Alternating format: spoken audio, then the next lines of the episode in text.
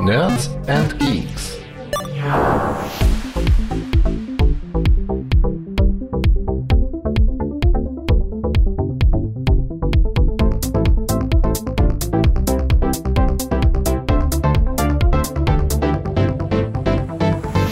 Herzlich willkommen zum NAC Podcast hier auf nerdsandgeeks.de. Wir sind Retro, aber nicht von gestern und deswegen gibt's bei uns alle möglichen Themen aus den Bereichen von Retro bis heute.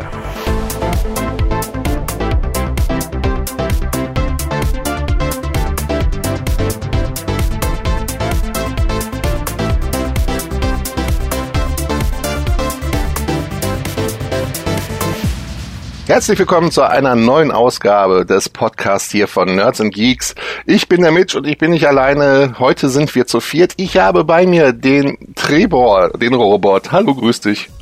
Hallo Mitch, hallo an alle unsere unseren äh, Zuhörern. Ja, dann ist dabei der CC Tunes Christian oder besser bekannt unter seinem Namen Sissy. Hallo. Ja, hallo. Und äh, heute zum ersten Mal dabei, ja, man könnte auch sagen, heute drei Ruris und ein Österreicher. Heute zum ersten Mal dabei der Michael der Zerix. Grüß dich. Hallo. Ja, ihr Lieben, ähm, in diesen Zeiten kommen wir natürlich auch nicht drum rum, in unserem Podcast mal äh, kurz auf das Coronavirus einzugehen. Aber äh, wir werden uns Mühe geben, ähm, das Ganze nicht zu sehr ausufern zu lassen. Und äh, ja, da übergebe ich mal direkt an den Trebor, der da so ein paar Themen vorbereitet hat. Die handeln wir jetzt ganz schnell ab. Ähm, und äh, dann werden wir eigentlich so weiter heute Abend oder wann immer ihr uns hört, kann ja auch morgens sein oder mittags oder mitten in der Nacht. Für uns ist jetzt gerade abends. Ähm, werden wir heute Abend weiter darauf eingehen, was so aktuell mit den Spielen los ist. Und ganz zum Schluss gehen wir noch ein bisschen auf Star Trek Picard und vielleicht auch bei Mandalorian ein. Aber das kommt zum Schluss, weil wir äh, da unter Umständen auch spoilern werden. Also jetzt macht erstmal der Robert weiter mit aktuellen ähm, Themen betreffend Coronavirus und GEMA-Szene. Genau, richtig. Ja, das fand ich jetzt so im Vorfeld, wie sich das Ganze entwickelt hat in den letzten Wochen, ähm, jetzt weltweit, ähm, wie es ja auch äh, Einfluss genommen hat auf die Videospielwelt. Insofern, dass ja auch schon einige Konferenzen, aber auch Veranstaltungen abgesagt oder verschoben worden sind. Ähm, zum Beispiel die ja schon seit ja, Ende der 80er Jahre stattfindende, glaube ich, äh, hier GDC in San Francisco äh, wurde verschoben erstmal auf Sommer 2020. Und äh, die E3, äh, die im Grunde genommen ja so das große Feld sein sollte, auch für die neuen Konsolen, die kommen, äh, vor allem für Microsoft, da ja schon Sony vorab mitgeteilt hatte, nicht dran teilzunehmen, dieses Jahr eine E3 für die neue Xbox wäre das jetzt sozusagen das große, ja, der große Präsentierteller gewesen. Auch diese Veranstaltung, ähm, ja, ist dann, äh, nicht, also wird nicht stattfinden, ist schon abgesagt worden für dieses Jahr. Und ähm, sogar einige Spiele ähm, sind davon insofern betroffen, äh, oder besser gesagt ein Spiel, das so aufgrund seines Themas, weil ähm, bei dem Titel Plug Incorporated äh, oder Plug Inc. besser gesagt, äh, ist es halt so, dass man mit diesem Strategie-Simulationsspiel im Grunde genommen so ähm, ja, äh, ein Virus verbreiten muss über die Welt und das hat dann noch ein bisschen Wellen geschlagen, nachdem es in China aus dem chinesischen App Store, App Store entfernt wurde. Ähm, also das Thema ist momentan ja ähm, also sehr heiß, äh, leider insofern. Und ähm, hat aber auch einen äh, Einfluss natürlich auf das Spieleverhalten, da jetzt viele Menschen ähm, im Homeoffice sind, wie ich auch. Ähm, oder eben halt aufgrund, äh, gerade jetzt bei den Kids, dass die Schule momentan nicht stattfindet in der üblichen Form man auch vieles dann ja zu Hause äh, tut, um sich abzulenken. Und natürlich bietet sich das Zocken an, dass sogar dann ja die ganzen Leitungen mittlerweile sehr heiß laufen, Internetleitungen. Also es wird äh, viel gespielt, viel geguckt. Und ähm, ich habe es gerade, wo, wo wir uns auf einen Podcast vorbereitet haben, sogar noch eine aktuelle News gesehen. Ähm, und zwar, dass ja hier ein, auch ein ganz bekannter Online-Titel, den glaube ich der Mensch auch spielt, äh, Rocket League, momentan neue Spielerrekorde aufstellt.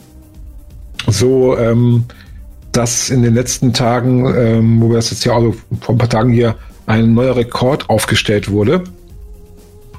und ähm, ja, mittlerweile da so knapp eine halbe Million wieder aktuell spielen Rocket League äh, und äh, sogar über 120.000 davon auf dem PC unter anderem. Ja, und ähm, ja, und äh, spielemäßig äh, gibt es auch mittlerweile einige Titel, die es gratis ähm, sogar veröffentlicht worden sind, aber oder für kurze Zeit veröffentlicht äh, wurden, dass man sie ja sich runterladen kann, installieren kann, äh, weil sich auch die Spielefirmen da ja bei dem Thema äh, hingegangen sind und einiges, äh, was sie so haben, dann mal für eine gewisse Zeit kostenlos zum Spielen rausgeben.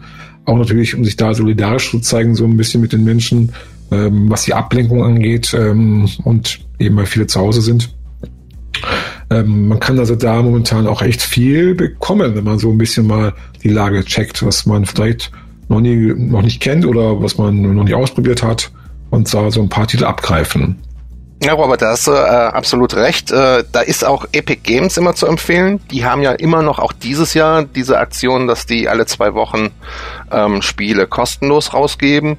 Ähm, bei Steam gibt's glaube ich, aktuell auch einen Sale. Und ähm, ja, ansonsten ähm, können wir ja auch, glaube ich, noch ein paar Spiele so generell empfehlen jetzt für die Zeit. Ähm, wenn man zu Hause sitzt wegen Corona. Also da hätte ich zum Beispiel Transport Fever 2, was ich jetzt äh, seit Release Ende letzten Jahres äh, zocke und äh, inzwischen äh, äh, spiele ich das mit fast über 200 Mods. Also Transport Fever 2 äh, sagt euch ja allen was. Ne? Das ist äh, diese ähm, Transportsimulation von einem kleinen Schweizer Studio. Ähm, da habe ich ja schon mal ein Let's Play gemacht zum ersten Teil.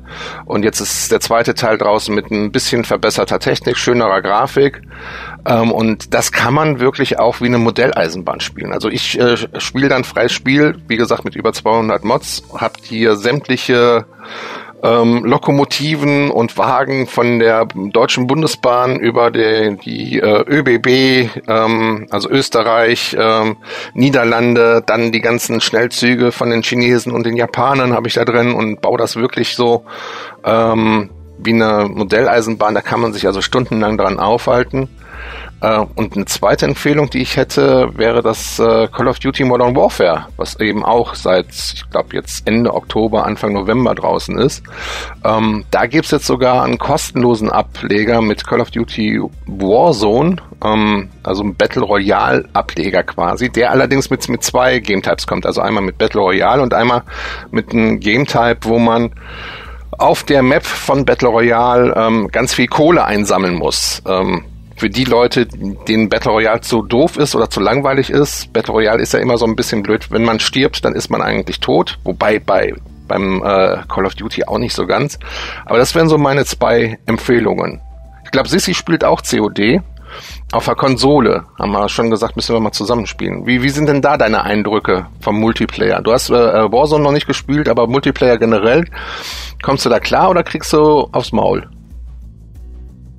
Ja, ähm, ich habe jetzt mal auf der PS4 Call of Duty gezockt und äh, weil die ganze Firma von uns hat ähm, quasi am Zocken ist.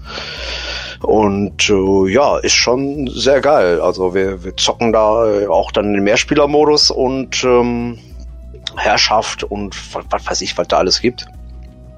Ähm, ist schon sehr gut und ich komme auch eigentlich ganz gut klar. Ne? Natürlich kriege ich auch auf die Birne, weil ich nicht so der Online-Zocker bin, aber äh, ich find's geil. Warzone werde ich jetzt mal als nächstes antesten und äh, jetzt gerade aktuell läuft auch hier ähm, ein Update. Ich weiß nicht, was dann gerade wieder aktuell ist auf Call of Duty hier.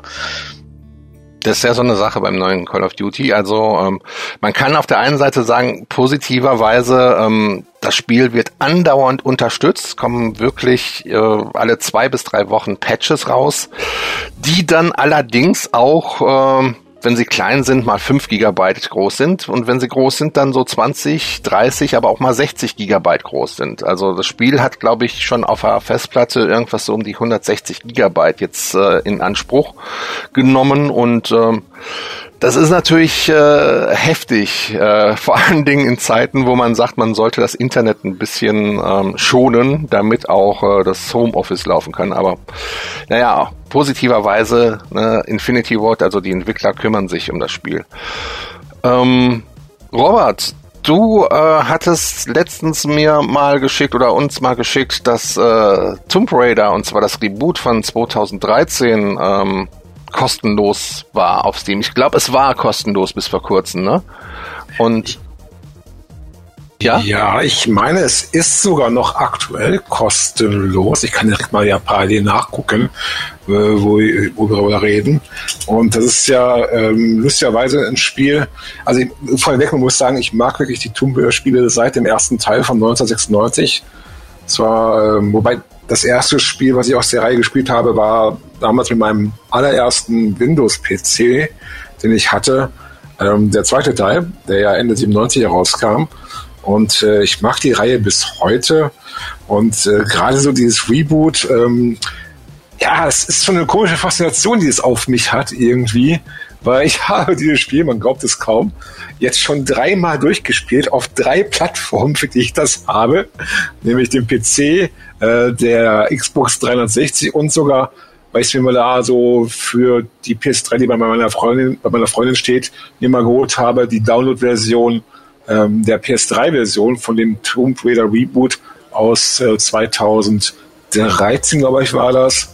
Und äh, das, obwohl ja ähm, das Spiel von der Story her, also von der, von der Entwicklung der Figur Lara Croft, ist ja also im Reboot, was wirklich sozusagen die Geschichte erzählt, wie sie genommen zu der, zu dem Charakter wurde, die man so mit ihr ja in Verbindung bringt halt die taffe ja, Grabräuberin, die auch schon mal über Leichen geht. Das war ja von der Geschichts-, also von der Erzählung her der Story da nicht so optimal gelöst, weil ähm, ist ja so ein klassisches Beispiel, äh, was man dann so gerne so sagt äh, oder wiedergibt, äh, wo sie dann da im Spiel ein Reh töten muss in der Zwischensequenz und äh, da ja Rotz und Wasserholz sozusagen oder das nur schwer das Herz bringt, was auch sehr gut ge gemacht ist aber danach halt wirklich dann, wo man als Spieler dann über Leichen geht von den anderen äh, ja, Bösewichtern auf der Insel, auf der das Ganze spielt. Und äh, ja, ich habe gerade mal geschaut, also jetzt aktuell, wo wir das Ganze hier aufzeichnen, ist es nicht mehr kostenlos, aber das war jetzt für ein paar Tage kostenlos erhältlich bei Steam.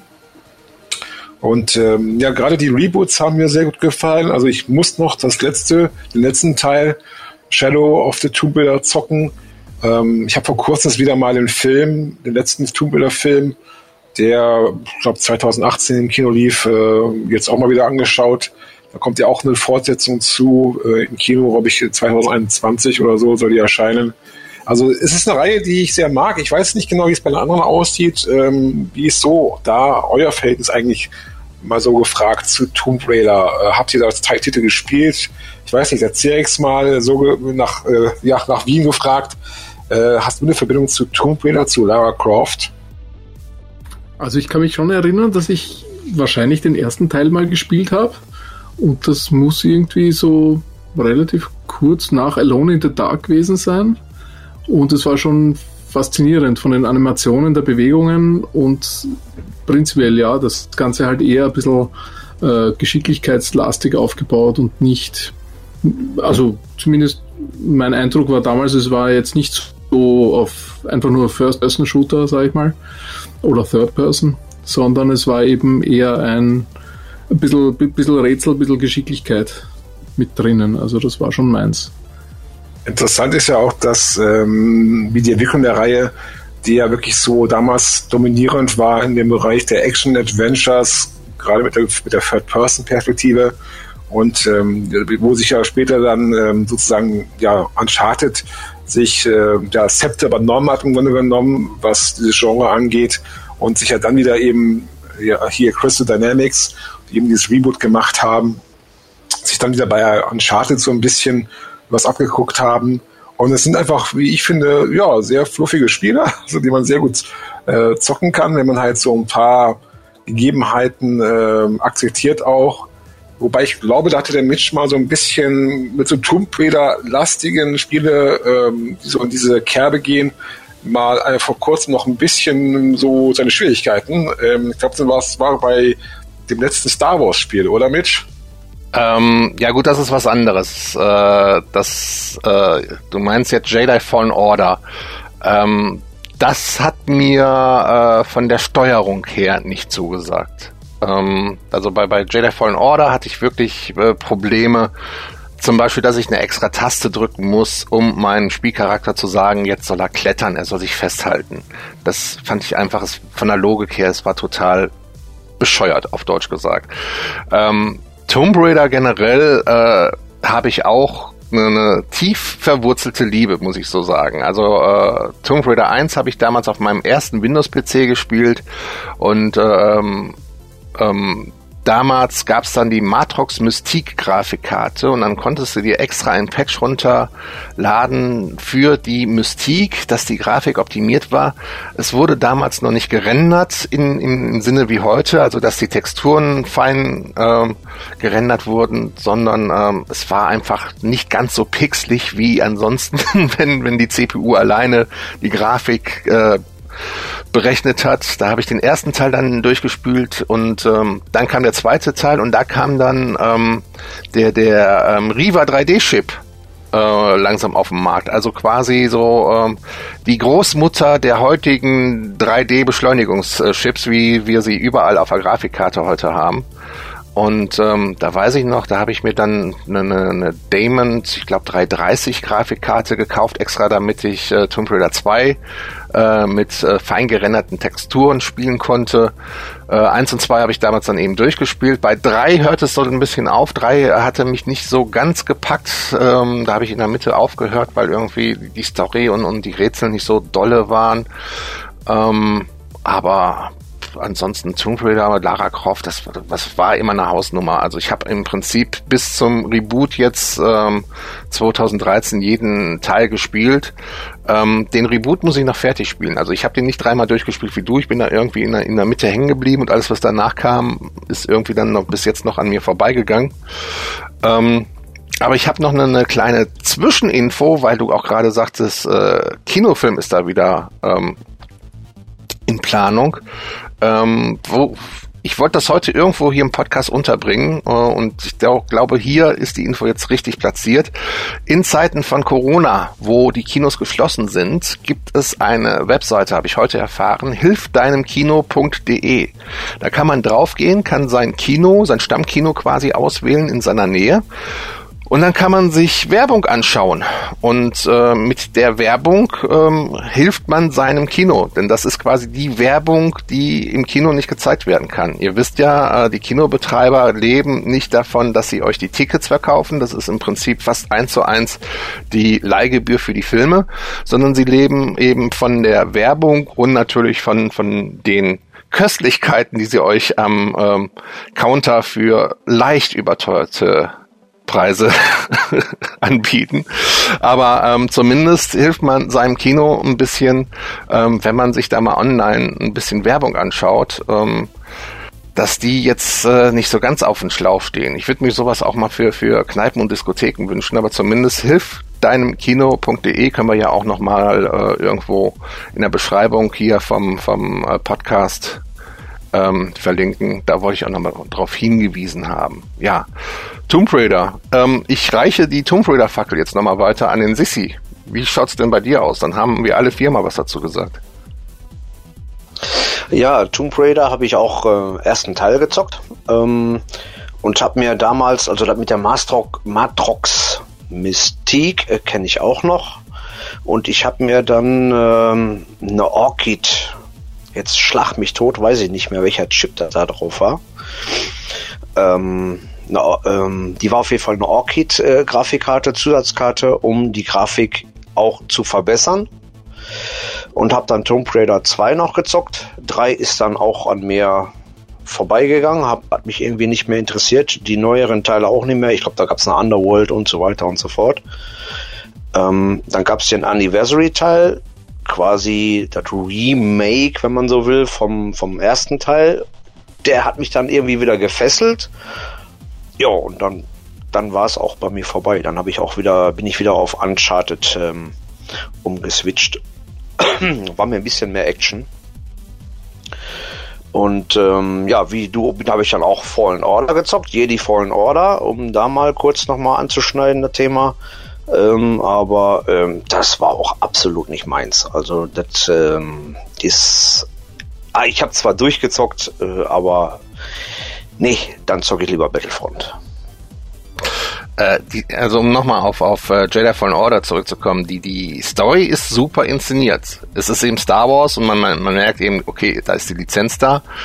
Nur wie gesagt, also ich fand die Steuerung und, und das mit den, mit den ähm, Speicherpunkten, das hat mir alles nicht so gefallen. Vor allen Dingen, weil ich kein Consolero bin. Ähm, als PCler erwartet man da ein bisschen mehr. Da kann ich, äh, wie Outer, Outer Worlds, kann ich da eher empfehlen für, für Leute, die eine Alternative suchen.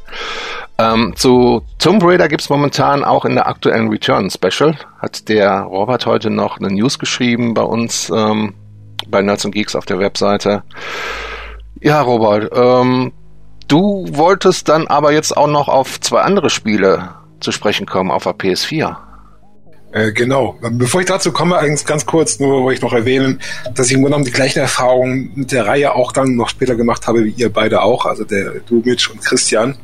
Weil der zweite Teil habe hab ich noch durchgespielt, den ersten auch, den dritten dann nicht mehr. Da hat mich die Reihe so ein bisschen verloren, weil sich auch vieles wiederholt hat und weil es mir auch ein bisschen dann, ja, dieses Trial and Error ähm, dann nicht mehr so gefallen hat. Äh, aber dann später, als die ähm, ja, Spiele dann von Crystal Dynamics gemacht wurden, hier Legend, Underworld und auch dieses Anniversary. Da, glaube ich, habe ich zumindest das erste durchgespielt. Das noch kurz dazu. Und die Verbindung uns hier zu Jedi Knight Fallen Order, ähm, weil du das mit dem Klettern angesprochen hattest, weil man es eben so von Raider auch kennt, dass du ja ihn festhalten musst bei den neuen Titeln, um da hochzuklettern zum Beispiel. Ja, ja äh, Empfehlung, genau, ähm, weil ähm, ich habe jetzt vor kurzem mal auf der PS4 zwei aktuelle ja, Demos durchgespielt zu neuen Spielen. Eins davon ist auch schon erschienen. Äh, zu diesem habe ich auch bei auf dem YouTube-Kanal von Nerds Geeks so ein kleines Video, also drei Videos besser gesagt, veröffentlicht. Und zwar Neo 2. Ähm, das ist ein Spiel von Team Ninja, der zweite Teil. Ähm, der erste Teil, glaube ich, kam 2017 raus. Ähm, kann man sich ein bisschen so vorstellen wie in Dark Souls im, im ja, japanischen Samurai-Fantasy-Gewand. Äh, und ähm, fand ich sehr interessant von der Atmosphäre her, äh, auch von den Kämpfen. Das ähm, habe ich mir jetzt allerdings noch nicht geholt, ist ein Titel, den ich im Auge behalte und wo ich denke mal, jemand später mal vielleicht zuzuschlagen und dann das weiterzuspielen dann. Ähm, ich habe mir zumindest jetzt mal den ersten Teil besorgt, den allerdings noch nicht angespielt. Aber auf jeden Fall, wer, wer Lust hat, kann sich halt mal die Videos dazu anschauen, die ich gemacht habe. Und das zweite, was ich jetzt äh, angespielt habe, war mal jetzt die Demo hier zu dem Remake von Final Fantasy VII, was ja im April herauskommen soll. Allerdings ähm, denke ich mal, die meisten werden es ja mitbekommen haben, dass dieses Remake erstmal nicht das komplette Spiel abbildet, abbildet sondern nur äh, den Teil halt in der ja, ersten Stadt. Und jetzt eben in modernem, in modernem Look mit Sprachausgabe, Deutsch, Englisch. Und ja, die deutschen Sprecher haben mir jetzt nicht so ganz zugesagt, die Englischen da ein bisschen mehr. Ähm, ich bin mal gespannt, wie das Spiel ankommen wird, gerade auch, weil es ja jetzt eben ja in mehreren Teilen erscheinen soll, wobei noch nicht klar ist, genau in wie vielen Teilen überhaupt. Und vor allem bin ich mal gespannt, sowieso, wie lange es dauert, dann, bis es dann weitergeht, nach der Veröffentlichung jetzt sozusagen von Part 1 von Final Fantasy VII Remake. Ähm, Kampfsystem ist ein bisschen anders, ähm, sondern mehr jetzt wie bei dem ja, letzten offiziellen äh, 15. Teil der Reihe, sprich Echtzeit. Ähm, nicht mehr dieses quasi äh, abwarten, bis ja, der Charakter einer Reihe ist, ähm, also quasi bis zum Zeitkonto, äh, Zeitbalken äh, abläuft. Bei dem Kampfsystem, mit diesem Active Battle, glaube ich, heißt es, Active Time Battle. Und ähm, hat aber mir insofern Spaß gemacht, äh, mit diesem neuen Kampfsystem mich dann sozusagen durch den Reaktor, den ersten Teil des Spiels äh, so zu schnetzeln, sage ich jetzt mal, also zu kämpfen mit den Charakteren und natürlich vieles, was man eben schon so kannte, aber halt jetzt in moderner Form. Zwischenruf ja. von mir jetzt kurz, von jemandem, der Final Fantasy gar nicht kennt. Also gut, kennen schon, also ich habe schon mal von gehört, ich habe auch den Film damals gesehen. Aber ich habe nie irgendwie einen Final Fantasy Teil gespielt. Also Final Fantasy ist in der Regel rundenbasiert und sie haben es jetzt so geändert, dass du quasi fast in Echtzeit kämpfst. Oder kämpfst du in Echtzeit? Es ist, ähm, Ja, es, also es ist ein Echtzeitkampfsystem, das heißt also, du musst quasi per Button auch zuschlagen oder ähm, per äh, andere Manöver auswählen. Kannst halt natürlich dann auch quasi zwischen Charakteren in Echtzeit wechseln.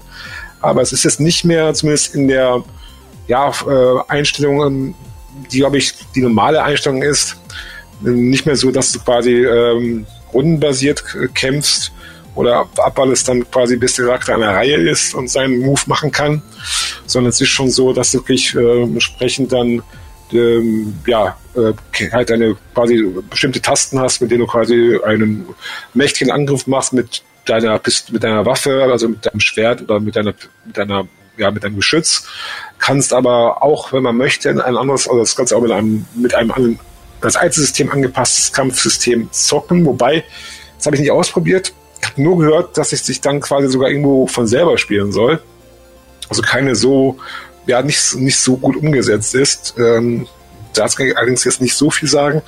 Ähm, mir hat dieses neue Kampfsystem, wo man auch dann ja in kritischen Situationen mal eben zwischen Charakteren wechseln muss, wo man die Feinde auch ja dazu führen kann, dass die quasi eine, in eine Phase kommen, wo sie dann erstmal eine gewisse Zeit, ich will jetzt mal so sagen, ausgenockt sind, wo man dann quasi seine mächtigen auch Zauberangriffe äh, dann ähm, ja, losschicken sollte, damit eben die Feinde auch schnell oder ja, großen Schaden nehmen und der Kampf natürlich auch zu deinem Gunsten schnell beendet ist, weil man natürlich auch immer wieder zwischendurch Heiltränke ähm, ja, den Charakteren geben kann, also seinen Charakteren, die man steuert.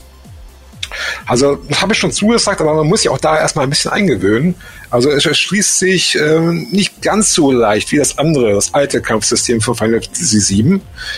An der Stelle sei uns auch gesagt, für alle, die jetzt die Final Fantasy Spiele noch nie gespielt haben, wie der Mitch, es ist jetzt nicht so, dass man, wenn man ein Spiel aus der Reihe spielt, dass man die, andere, die anderen Teile gespielt haben muss, weil die bauen geschichtlich nicht aufeinander auf. Ja, die haben halt so bestimmte Versatzstücke, bestimmte Figuren halt, die in anderer Form in den Spielen vorkommen. Aber die Story ist halt bei jedem Final Fantasy anders. Ausgenommen sind es vielleicht hier sind hier die Teile 10 und 13, weil bei, beim 10. Teil gab es eine direkte Fortsetzung mit 10.2 und beim 13. Teil gab es sogar äh, zwei Fortsetzungen und dann gibt es noch die, noch die beiden Online-Ableger, den 11. und den 14. Teil der Reihe. Ja, das also erstmal dazu. Ich weiß jetzt nicht, ob der Christian was mit Final Fantasy anfangen kann oder ob ihn dieses Remake interessiert. Nein, also mir geht's da äh, wie Mitch auch. Ich habe, ich kenne die Teile vom Namen. Ich habe etliche Let's Plays und sowas ähm, gesehen, aber gezockt habe ich diese Teile wirklich überhaupt nicht. Ähm, ich mag auch eigentlich nicht dieses Rundenbasierte. Ich, ähm, wenn ich irgendwelche Rollenspiele spiele, müssen die Echtzeit sein, äh, äh seit Eye of the Beholder, die ich gesuchtet habe und so weiter oder Lancer Floor, aber ähm, so, so Final Fantasy oder sowas ähm, war gar nicht so meins. Ähm, ich weiß jetzt nicht, wie sieht's bei Serix aus? Hast du den äh, Final Fantasy gezockt?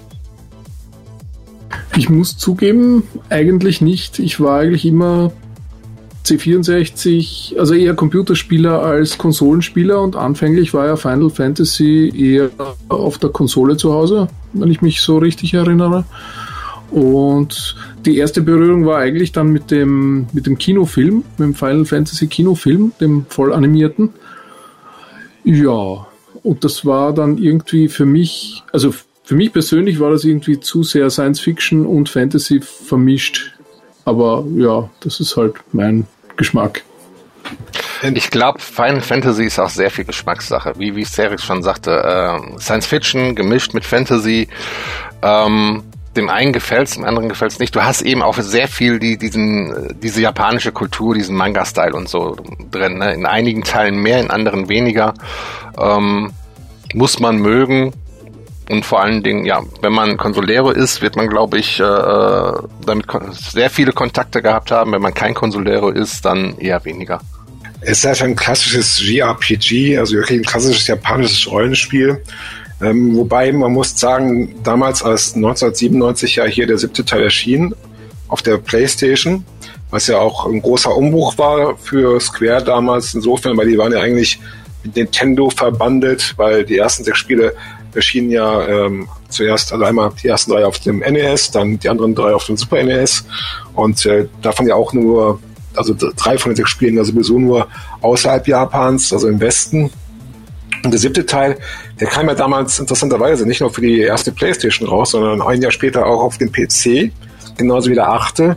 Und äh, dann war es, was äh, Final Fantasy auf dem PC angeht, ja lange still. Mittlerweile ist es ja so, dass du selbst auf dem PC alle Teile bekommst, also auch äh, bis auf den ersten und den zweiten. Aber ja, Teil 3 bis 15 kannst du heutzutage sogar auf dem PC spielen. Kriegst du alles, ähm, ja, alle, alle Spiele aus der Reihe, zum Beispiel über Steam. Tja, so viel erstmal dann zu Final Fantasy. Ähm, apropos Final Fantasy, Cerix, du hast ja gesagt, ähm, dass das jetzt nicht so dein Spiel ist. Was zockst du eigentlich so oder aktuell? Also was kannst du empfehlen? Also ich bin ja prinzipiell eher so der Casual Gamer. Also ich spiele durchaus viele Spiele so am, am, am Handy, die ja, andere wahrscheinlich nicht einmal anschauen würden. Was vielleicht schon eher in die Richtung kommt, ich habe unter anderem auch beim Beta-Test mitgemacht von Levelhead, von den Butterscotch Shenanigans. Äh, das ist im Prinzip so wie äh, Mario Maker, nur halt eben eine eigene IP und noch ein bisschen cooler, finde ich eigentlich. Und eben auf PC und allen möglichen anderen Plattformen. Das soll jetzt dann, wenn ich mich nicht täusche, Release ist entweder 30.03. oder 30.04. Ja, also das ist auch noch was, womit ich mich sehr anfreunden kann. Also das ist ein cooles Spiel. Kommen wir mal von den Spielen zur Musik, würde ich sagen. Und zwar gab es da jetzt äh, Anfang März ein Release von jemanden, der auch in der German Remix Group vertreten ist, nämlich äh, Awesome A. Der André Neumann, der hat ja noch ein Projekt namens Synthesizer Tiger, wo er zusammen mit anderen, ähm, ja, so 80s Synthwave Musik macht. Und die haben eine neue EP veröffentlicht, äh, unter anderem auch mit einem Remix vom Dr. Future und von mir drauf. Äh, ich glaube, ein Hört Hört gibt's dazu noch nicht, aber äh, der Cerex hat, glaube ich, schon reingehört. Ja, nicht nur reingehört. Ich habe es mir auch zugelegt. Ich musste den letzten Freitag nutzen, an dem Bandcamp die Aktion hatte, dass sie alle Einkommen an die, also äh, alle äh, Verkäufe direkt an die Künstler weiterleiten und da habe ich unter anderem auch diese EP natürlich gekauft, um die Künstler zu unterstützen. Also ja, kann ich empfehlen. Ja, sehr lobenswert. Ähm, ja, die ganze EP hat ähm, drei, nee, Quatsch, ich habe noch den, den Sigma 7 vergessen. Fällt mir gerade auf. Also drei Originaltitel, äh, heißt We Are Synthetiger Tiger, das ist auch so ein Zungenbrecher. Ähm, dann ähm, der erste Titel heißt dementsprechend We Are Tiger. Zweiter ist äh, Call of the Wild. Dritter ist Last Hope. Dann gibt's eben noch äh, einen Remix von Dr. Future, einen von mir und ganz zum Schluss gibt's noch Turbo Drive äh, im C64 Remix, also in, in einem SID Remix vom Sigma 7.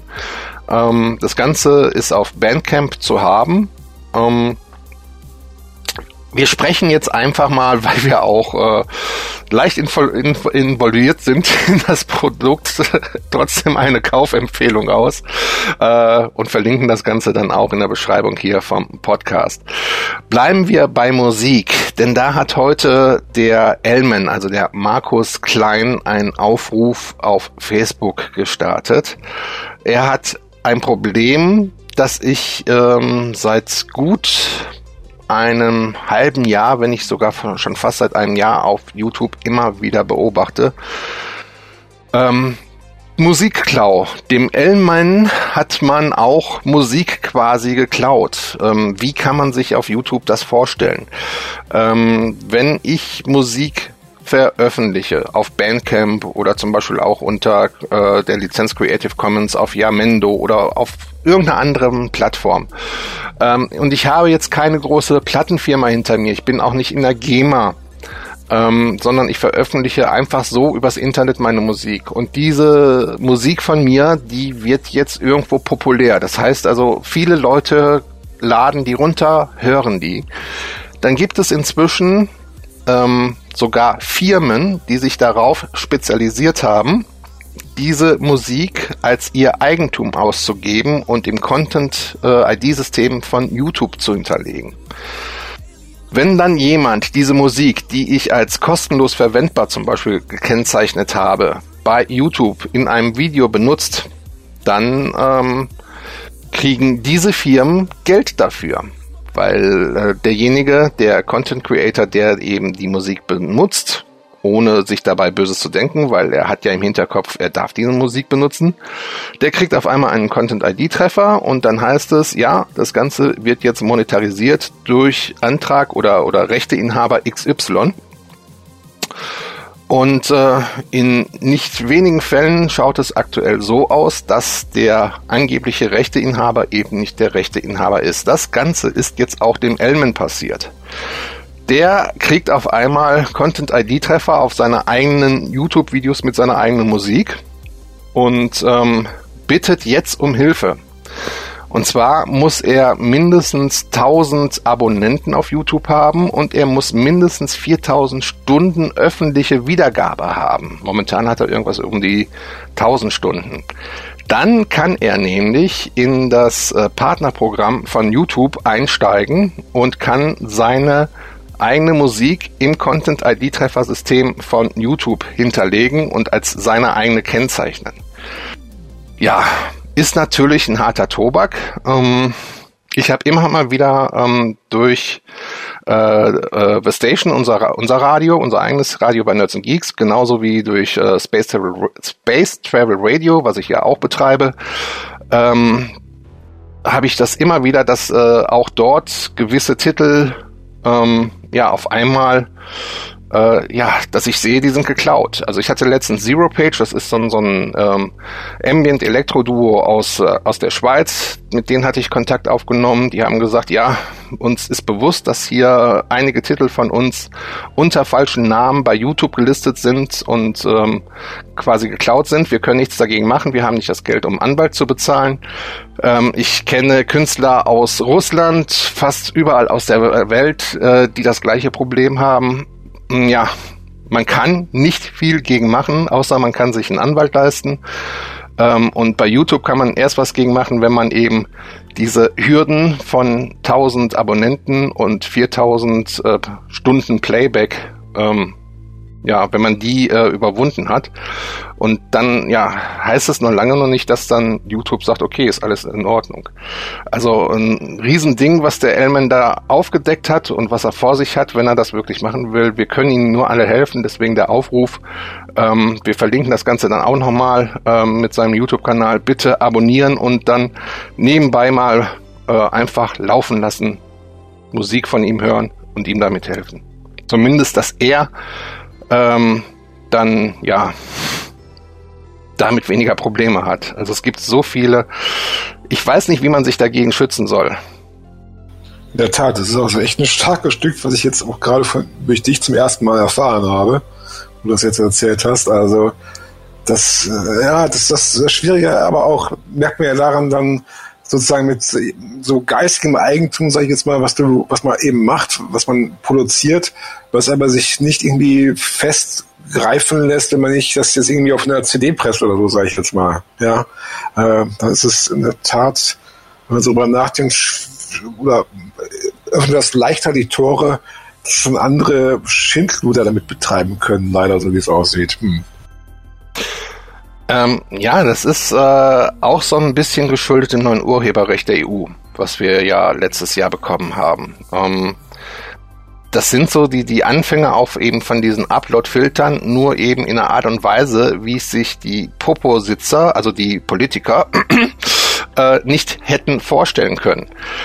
Ähm, es wird einfach ausgenutzt. Ja, ich habe damals schon gesagt, ihr macht hier Gesetze für Verbrecher und genau die haben wir jetzt. YouTube ist es natürlich recht, wenn viele Leute ihren Content bei YouTube registrieren, damit YouTube sagen kann, hier, wir haben die ganzen Rechte äh, in, hier in der Verwaltung und hier ist alles super, hier ist alles shiny und äh, jeder kriegt dann auch äh, Geld, wenn sein Lied zum Beispiel bei uns läuft. Ja, wenn jetzt aber sogar Gewerbliche sich darauf spezialisieren, Musik, die eigentlich frei verfügbar ist, ähm, ins Content-System einzutragen, Content-ID-System einzutragen, ja, dann schauen die richtigen Urheber richtig in die Röhre. Und da sind wir inzwischen angelangt. Und YouTube macht da eigentlich auch nicht viel gegen. Wie gesagt, die, die einzige Chance, die du hast, ist, auf diese 1000 Abonnenten zu kommen und dieses Minimum von 4000 Stunden Wiedergabe, um da dann mal ein bisschen Gehör zu finden bei YouTube. Ne? Aber rückwirkend wird das dann auch nicht funktionieren, oder? Wenn einmal etwas eine IT hat, dann wird es wahrscheinlich so bleiben, oder?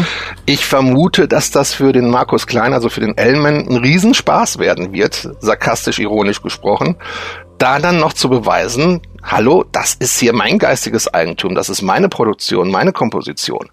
Ja, ähm, da ist nur ein anderer hingegangen und hat das unter einem anderen Namen veröffentlicht.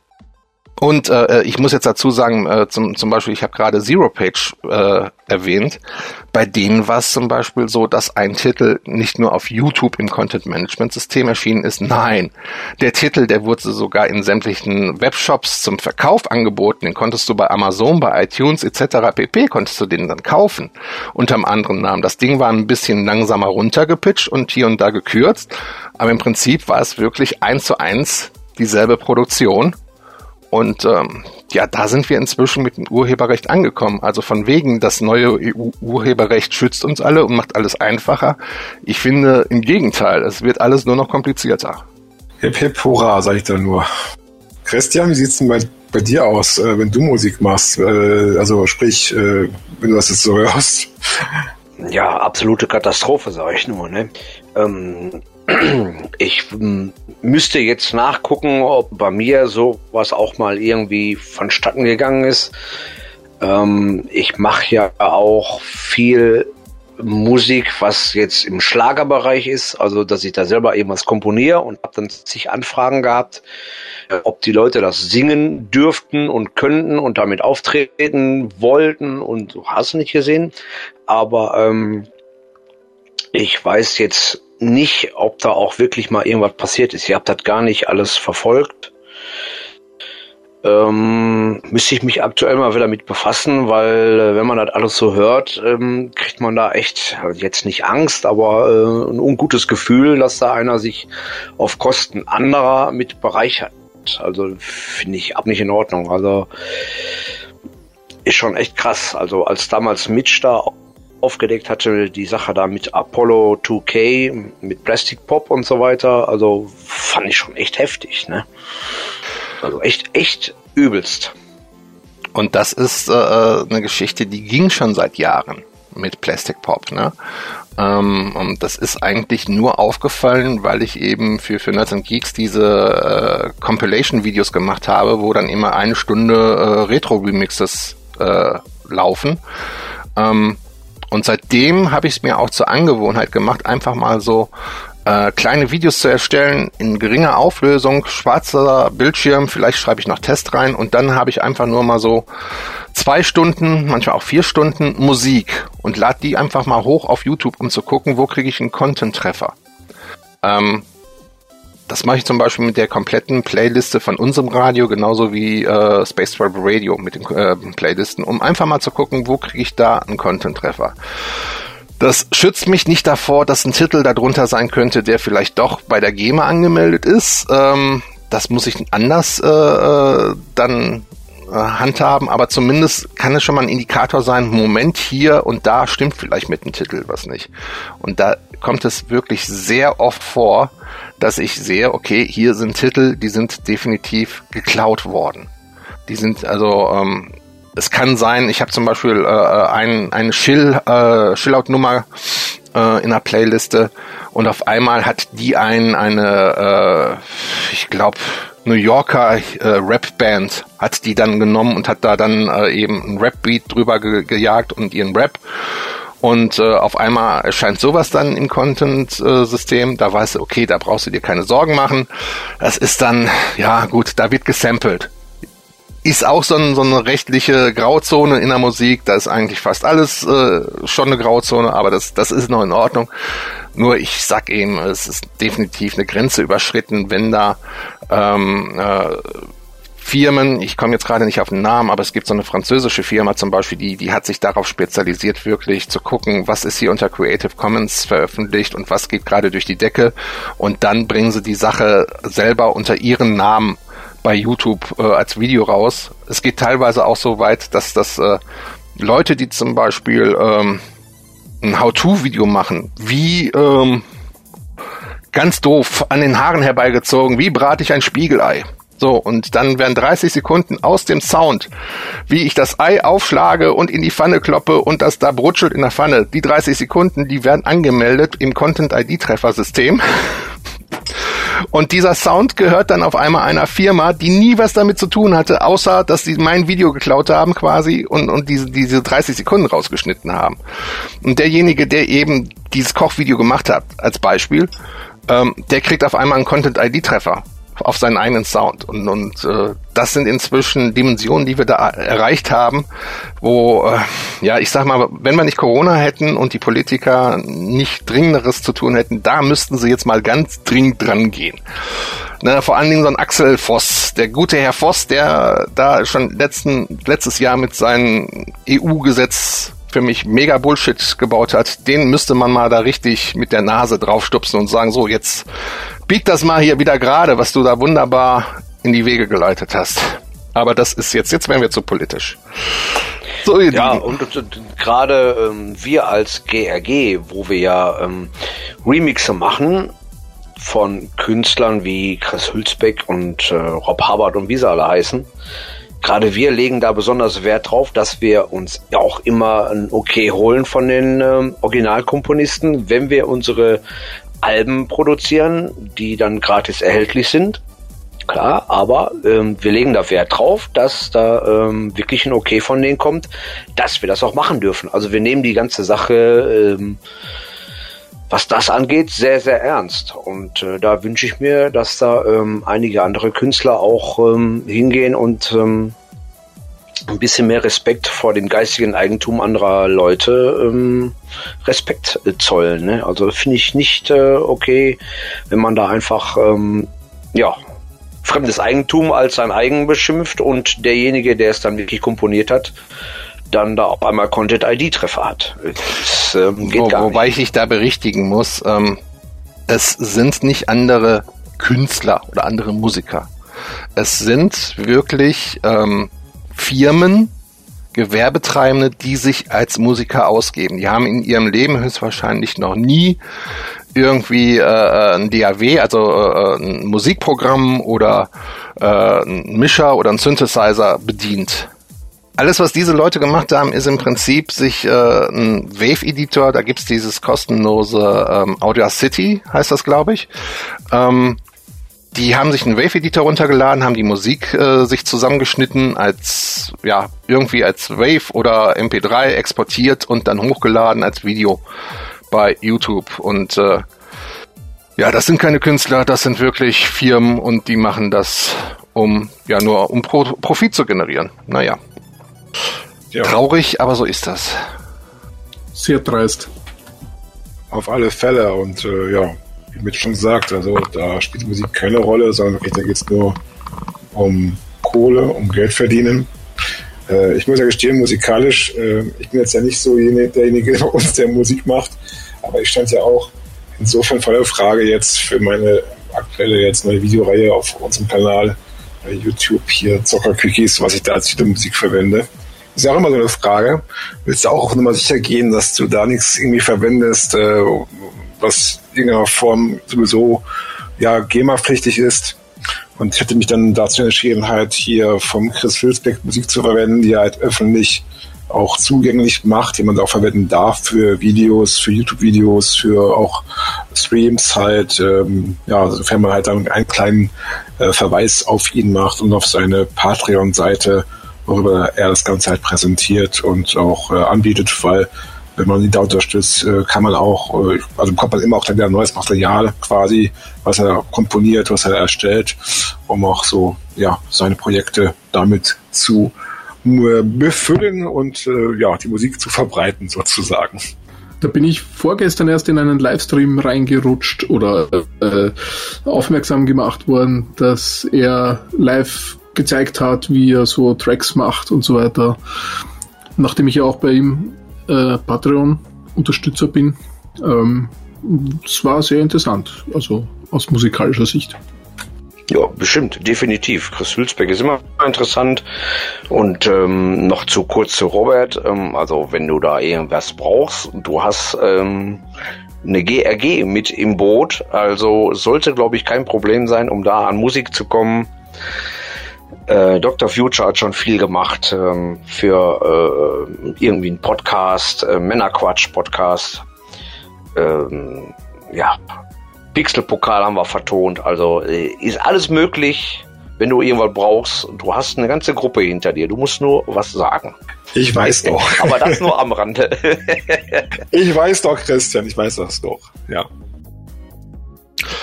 Gut, ihr Lieben, lassen wir das Thema mal hinter uns und kommen zum, ja, im Prinzip zum letzten Thema. Und da muss ich jetzt erstmal für unsere Zuhörer eine kleine Warnung aussprechen. Wir werden nämlich jetzt über Star Trek Picard und vielleicht auch so ein bisschen über The Mandalorian sprechen. Und ähm, wenn ihr diese Serien noch nicht geschaut habt und die noch schauen wollt, die euch noch ansehen wollt, dann äh, gibt's hier jetzt eine ausdrückliche Spoilerwarnung. Ähm, dass es sein kann, und ich denke mal mit an Sicherheit grenzender Wahrscheinlichkeit wird es auch so sein, dass wir hier über Inhalte aus diesen äh, Serien jetzt sprechen werden. Also nutzt die Zeit, um abzuschalten. Wenn ihr euch unsicher seid, ob ihr das heuern wollt, dann danke, dass ihr dabei wart und tschüss. Und wenn ihr äh, Star Trek PK und okay, Mandalorian tschüss. nicht sehen wollt, ähm, oder äh, schon gesehen habt, dann bleibt einfach jetzt noch dabei. So, Sissi hat ein Problem, der hat nämlich beides auch noch nicht gesehen, aber muss jetzt da durch. Ah, kein Hindernis für ihn. Er hat ja auch Babylon 5 nicht gesehen. Ja, das ist äh, das, das ist der größte Fauxpas überhaupt. Aber ja, naja. deswegen schalte ich jetzt auch hier ab. du, du, du kannst jetzt mal oben so geistig abschalten, so ein bisschen. Wobei, du, du kannst mal anfangen mit The Mandalorian. Da hast du die ersten drei Folgen jetzt gesehen. Ja, genau, die ersten drei. Ich habe ab Dienstag ja ähm, Disney Plus dazu gebucht und ähm, habe dann angefangen mit Mandalorian 1, 2. Heute kam dann die Episode 3. Ich will gar nicht viel verraten. Ich fand's nur ähm, übelst geil und ähm, sehr schön ähm, so viele äh, Sachen von früher sehen aus den ursprünglichen ersten drei Teilen, also Episode 4, 5, 6. Ähm, äh, also ich freue mich auf jeden Freitag. Da soll jetzt wohl jeden Freitag die äh, nächste Episode erscheinen. Und freue ich mich übelst drauf. Ich glaube, Serix hat auch, glaube ich, äh, nur die ersten zwei gesehen, die dritte auch noch nicht. Ähm, kann ich dir empfehlen. Ja, ich weiß nicht, wie seht ihr das? Ähm, wie fand ihr die denn, die ersten Folgen von The Mandalorian? Ja, äh, möchtest du anfangen oder soll ich anfangen, Mitch? ähm, du kannst gerne mal anfangen. Also erstmal für alle, die es vielleicht noch nicht gesehen haben und gar nicht kennen, äh, erstmal eine zeitliche Einordnung. Ähm, die Serie spielt ja einige Jahre nach Episode 6, also nach dem damals noch sozusagen offiziellen Ende des Imperiums von der Geschichte her, äh, was ja nicht ganz so dann war, weil wir wissen alle mittlerweile ja, dass zumindest jetzt durch die neuen Filme daraus dann die neue Ordnung äh, entstand. Und ja, in dem Film, also in der Serie The Mandalorian, äh, deren erste Staffel aus acht Folgen besteht, geht es um den titelgebenden Mandalorianer, einen Kopfgeldjäger, wo ja viele anfangs noch vermutet haben, es könnte ja sogar Boba Fett sein. Nee, ist es nicht. Und falls es jemand jetzt als Einwand hat, Moment mal, in Episode 6 ist doch Boba Fett gestorben im Salak. Nein, ist er nicht. In den Comics zumindest, glaube ich, war es, in einer Comic-Geschichte, erfährt man, wie er quasi dem Salak entkommen ist. Aber nee, das ist ein anderer ähm, aus dieser, ja, ähm, ja, Volk kann man gar nicht mal genau sagen. Es ist mehr eine, ja, religiöse äh, Gemeinschaft vielleicht so ein bisschen, aber ja. Es ist eine Gilde. Gilde, genau, eine Gilde kann man, kann man am besten sagen, aber auch gerade die Mandalorianer haben ja auch so einen religiösen Kult hier mit ihren Waffen und so. Und ja, eine zentrale Rolle nimmt halt neben dem Manuianer Mandalorianer auch eine Figur ein, die, ja, glaube ich, schon, auch wer die Serie nicht gesehen hat, wer sich für Star Wars interessiert, hat mit Sicherheit schon mal irgendwelche Memes oder so dazu gesehen, was so im Netz rumgeistert als Baby Yoda. Äh, was allerdings de facto, muss man auch sagen, nicht Yoda sein kann, weil Yoda ist in Episode 6 gestorben. Ja, also ist es nicht. Aber wie schon, ja, es ist, Christian gesagt hat, es ist ich find's affengeil. Also von der ganzen äh, Optik her, von dem, äh, von dem, äh, von den Bildern her, von von der Story her und ähm, es ist in gewisser Weise so ein bisschen Richtung von der Atmosphäre her, sag ich mal so, ja, Western-Atmosphäre im Weltall, so ein bisschen in die Richtung geht das. Also so wirklich zu den Wurzeln so, was man so auch von Tatooine damals kannte, aus Episode 4. Und ähm, ja, äh, wer so sich für das klassische Star Wars interessiert, wirklich, wie Christian schon sagt, 4, 5, 6, ich glaube, für den ist es auf jeden Fall was. Oder wie siehst du das, Mitch? Ähm, es ist auf jeden Fall mehr was für Star Wars-Fans, als es die letzten drei Kinofilme waren, meiner Meinung nach. Ähm, es ist äh, was anderes, ähm, aber es geht sehr ähm, respektvoll mit der ursprünglichen Trilogie um, mit den Kanon um. Ähm, der, äh, also maßgeblich steckt ja äh, Taika Waititi dahinter, der Neuseeländer, der zum Beispiel jetzt auch Jojo Rabbit gemacht hat oder den letzten Tor, den Tor Ragnarok. Ähm, der hat so einen, so einen eigenen Humor, der ist aber auch durch und durch ein Nerd. Und äh, das merkst du äh, The Mandalorian eben an, dass er da äh, seine Einflüsse auch komplett äh, ausgespielt hat und, und, und äh, ähm, da diesen typischen Star Wars Humor auffängt, diese typische Art und Weise, Star Wars zu erzählen. Einige beklagen sich darüber, dass es zu viel Fanservice ist. Ich bin der Meinung, das ist genau richtig. Ähm, ähm, vor allen Dingen für eine Serie, die sich in der ersten Staffel mit gerade mal äh, acht Folgen, die jetzt zwischen 30 und 40 Minuten lang sind, so eine Serie muss ich erstmal etablieren. Da muss ich mit Fanservice, äh, äh, darf ich, also da darf ich mit Fanservice nicht geizen. Das macht er richtig klasse in der Serie.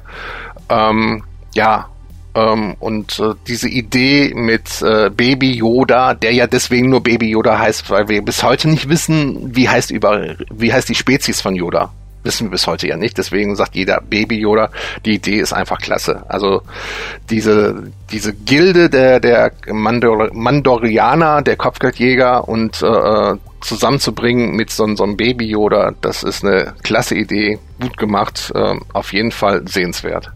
Vor allem, wer sich da jetzt über zu viel Fanservice äh, beklagt, ja, ich sag mal so, äh, die neuen Filme, vor allem so ein Episode äh, 7 äh, hier oder auch ja zum großen Teil 8, die wurden, glaube ich, ein bisschen mehr noch an Fanservice, was das angeht.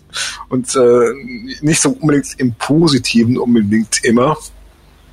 Ähm, also da habe ich, kann man sich wirklich nicht beschweren. Ähm, vor allem, was mir auch sehr, sehr gefällt an der neuen Serie, ist die Musik. Ja, gerade so dieser Titeltrack, ähm, sozusagen das Thema des Mandalorianers finde ich einfach nur genial gemacht. Und was mir auch sehr gefällt, ist, was bei aller Serie nicht oft vorkommt, ist der Abspann. Wo man so schön sozusagen diese ja, gemalten Bilder hat, Szenenbilder, also wo jetzt so Szenen aus der Folge nachgestellt sind, äh, was man früher auch schon mal bei den ersten Filmen in wesentlichen ja, Making-of-Berichten oder so gesehen hat und auch Filmbüchern dazu, ähm, ich weiß gar nicht mehr, von wem die damals waren, genau. Ich glaube, war es nicht von Ralph McQuire oder so? Ich bin mir gerade nicht sicher. Auf jeden Fall ähm, sehr geil gemacht, das Ganze. Und ähm, es ist halt die erste auch Realserie, ja, es ist wirklich die erste Real-TV-Serie. Ich sowas jetzt mal wie die beiden Endor-Fernsehfilme zähle ich mal nicht dazu, wie es ja auch mal damals gab in den 80er Jahren, die bei uns im Kino liefen sogar. Die haben niemals ähm, stattgefunden. Ja, genau. Die gibt es nicht. also deswegen ist das wirklich eine Premiere. Ähm, wer sich beschweren sollte, dass es nur acht Folgen sind, der darf nicht vergessen, A, aufgrund auch der ganzen Ausstellung her ist das natürlich auch keine billige Serie. Und ich denke mal, die haben sich auch gedacht, wir probieren erstmal, wie das überhaupt ankommt, bevor wir jetzt hier eine Serie machen mit ähm, zehn Folgen oder wie es ja früher üblich war, manchmal auch dann mit äh, 24 Folgen in einer Staffel.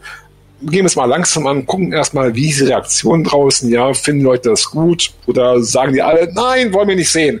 Aber genau das Gegenteil ist ja der Fall, ja. Wie man ja schon auch hier bei den beiden anderen äh, hört, hier bei äh, Christian und beim CRX. Äh, ja, obwohl Mitch gerade sagte, äh, die anderen beiden Teile, die gab es nicht. Ähm, diese komischen Viecher, wo die drauf reiten, dessen Name mir jetzt gerade entfallen ist, die kommen aber in Kampf um Endor auch vor. Ne? Und äh, das finde ich gerade irgendwo geil, dass da eine Verbindung geschaffen wird. Jo, wo du es gerade sagst, stimmt. Also ich bin, mir nicht, ich bin mir nicht sicher, ob es die gleichen sind, aber die sahen auch so ähnlich aus, ja, wenn ich mich richtig erinnere. Ja, ja, genau. Diese ähm, bei Kampf um Endor waren ja diese komischen Viecher, die haben dann irgendwelche Karren, glaube ich, gezogen, wo die Evox gefangen wurden. Und diese zweibeinigen Viecher mit den kleinen Ärmchen da, die so ein ganz klein bisschen an den T-Rex erinnern, ähm, die sind eben jetzt gerade ganz brandaktuell in The Mandalorian, ne? genau wie dieser Typ, ähm, dessen Name mir gerade auch mal wieder entfallen ist, aber ich habe gesprochen, äh, der dann andauernd in der Wolkenstadt zu sehen ist, ähm, die dann da, äh, die, die, ähm, seine die Rasse ist da zu sehen. Haben, ne? ja, Se ja, genau. Seine Rasse die, ist da. Der wird ja gespielt von Nick Nolte. Genau. genau. richtig. Aber wo, da sind auch andere bekannte Namen drin hier. Äh, ich hoffe, ich spreche einigermaßen richtig aus. Hier der Carl Rivers, glaube ich, wird auch so gesprochen oder so, spielt ja auch damit. Der ist auch ein bekannter Schauspieler. Oder, was mich sehr überrascht hat, muss ich gestehen, als so, ja, äh, imperialer Kommandooffizier im Grunde genommen Werner Herzog, ja, der man ja eigentlich ja in Deutschland vor allem als Regisseur kennt. Äh, ich glaube, mit einer seiner bekanntesten Filme, Klassiker, ist Fitzcarraldo mit Klaus Kinski in der Hauptrolle. Und der ist da äh, wirklich als äh, ja, Schauspieler, also vor der Kamera und nicht hinter der Kamera zu sehen.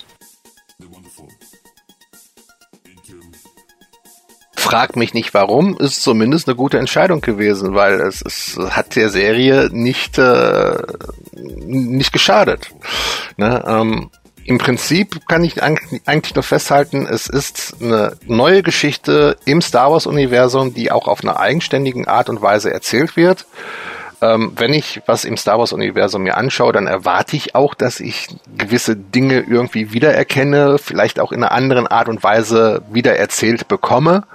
Das kriege ich da drin äh, in dieser Serie, wenn ich zum Beispiel an, an die ganzen Cantina-Szenen denke, die natürlich nichts mit der Cantina in Mos Eisley auf, auf Tatooine zu tun haben, aber wieder so ein bisschen doch daran erinnern. Das ist alles gut gemacht und ähm, insofern, also hundertprozentige Sehempfehlung unbedingt anschauen für jeden, der damit was anfangen kann.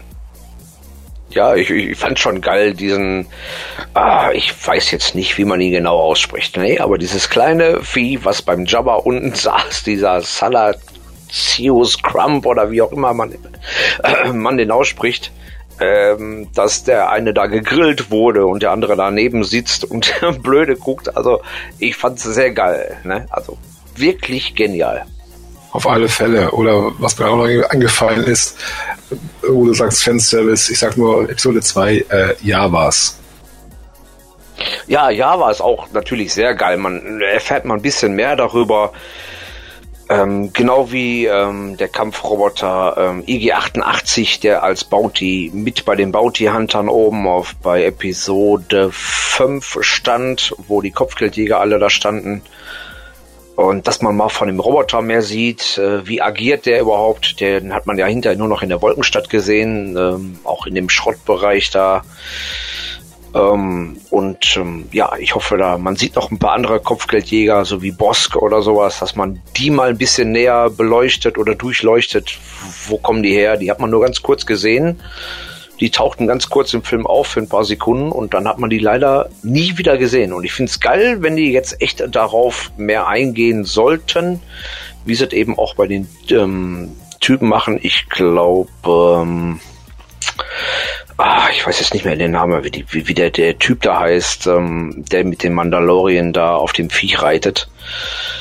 Ähm, die da auch, äh, wie gesagt, weil ich vorhin sagte, in der äh, Schrott nee, nicht in der Schrottpresse, in der ähm, Wolkenstadt zu sehen waren, wo sie Han Solo eingefroren haben. Diese ganz kleinen Typen da.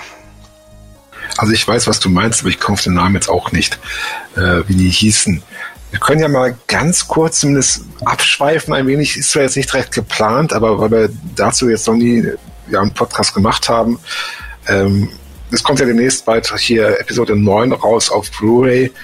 Äh, ich weiß nicht, Cerix, hast du den äh, Episode 9 gesehen? Also ich glaube, wir anderen, wir drei haben den Film im Kino gesehen. Wie sieht es bei dir aus, Cerix? Nein, ich habe mich noch nicht drüber getraut. Okay, dann möchte ich mal sagen, dann an uns dreimal die Frage generell, wie fand ich jetzt dann den Abschluss der neuen Trilogie mit dem wiederauferstandenen sozusagen Imperator? Ein Wort, okay. Christian, was sagst du? Ja, also ich, ich finde die ganzen äh, neuen Episoden, also äh, 7, 8, 9, irgendwo fragwürdig, irgendwo bin ich auch froh, wenn immer neues Star Wars ähm, Zeug zu sehen ist. Obwohl ich jetzt den letzten Teil so 50-50 fand. Irgendwo fand ich den richtig cool, richtig geil. Aber so manche Szenen, äh, ja, ähm, ich hätte sie vielleicht wahrscheinlich anders gemacht, aber ähm, ja, echt schwierig. Also ich freue mich drauf, wenn er jetzt, ähm, lasst mich nicht lügen, ich glaube Ende April oder so erscheint auf Blu-ray, dann werde ich mir direkt kaufen äh, und nochmal hier ganz zu Hause in Ruhe reinziehen und ähm, ja, also für mich ist Episode 1, 2, 3 immer noch näher dran, wie als was jetzt im neuen, ähm, also ab, ab 7 gekommen ist.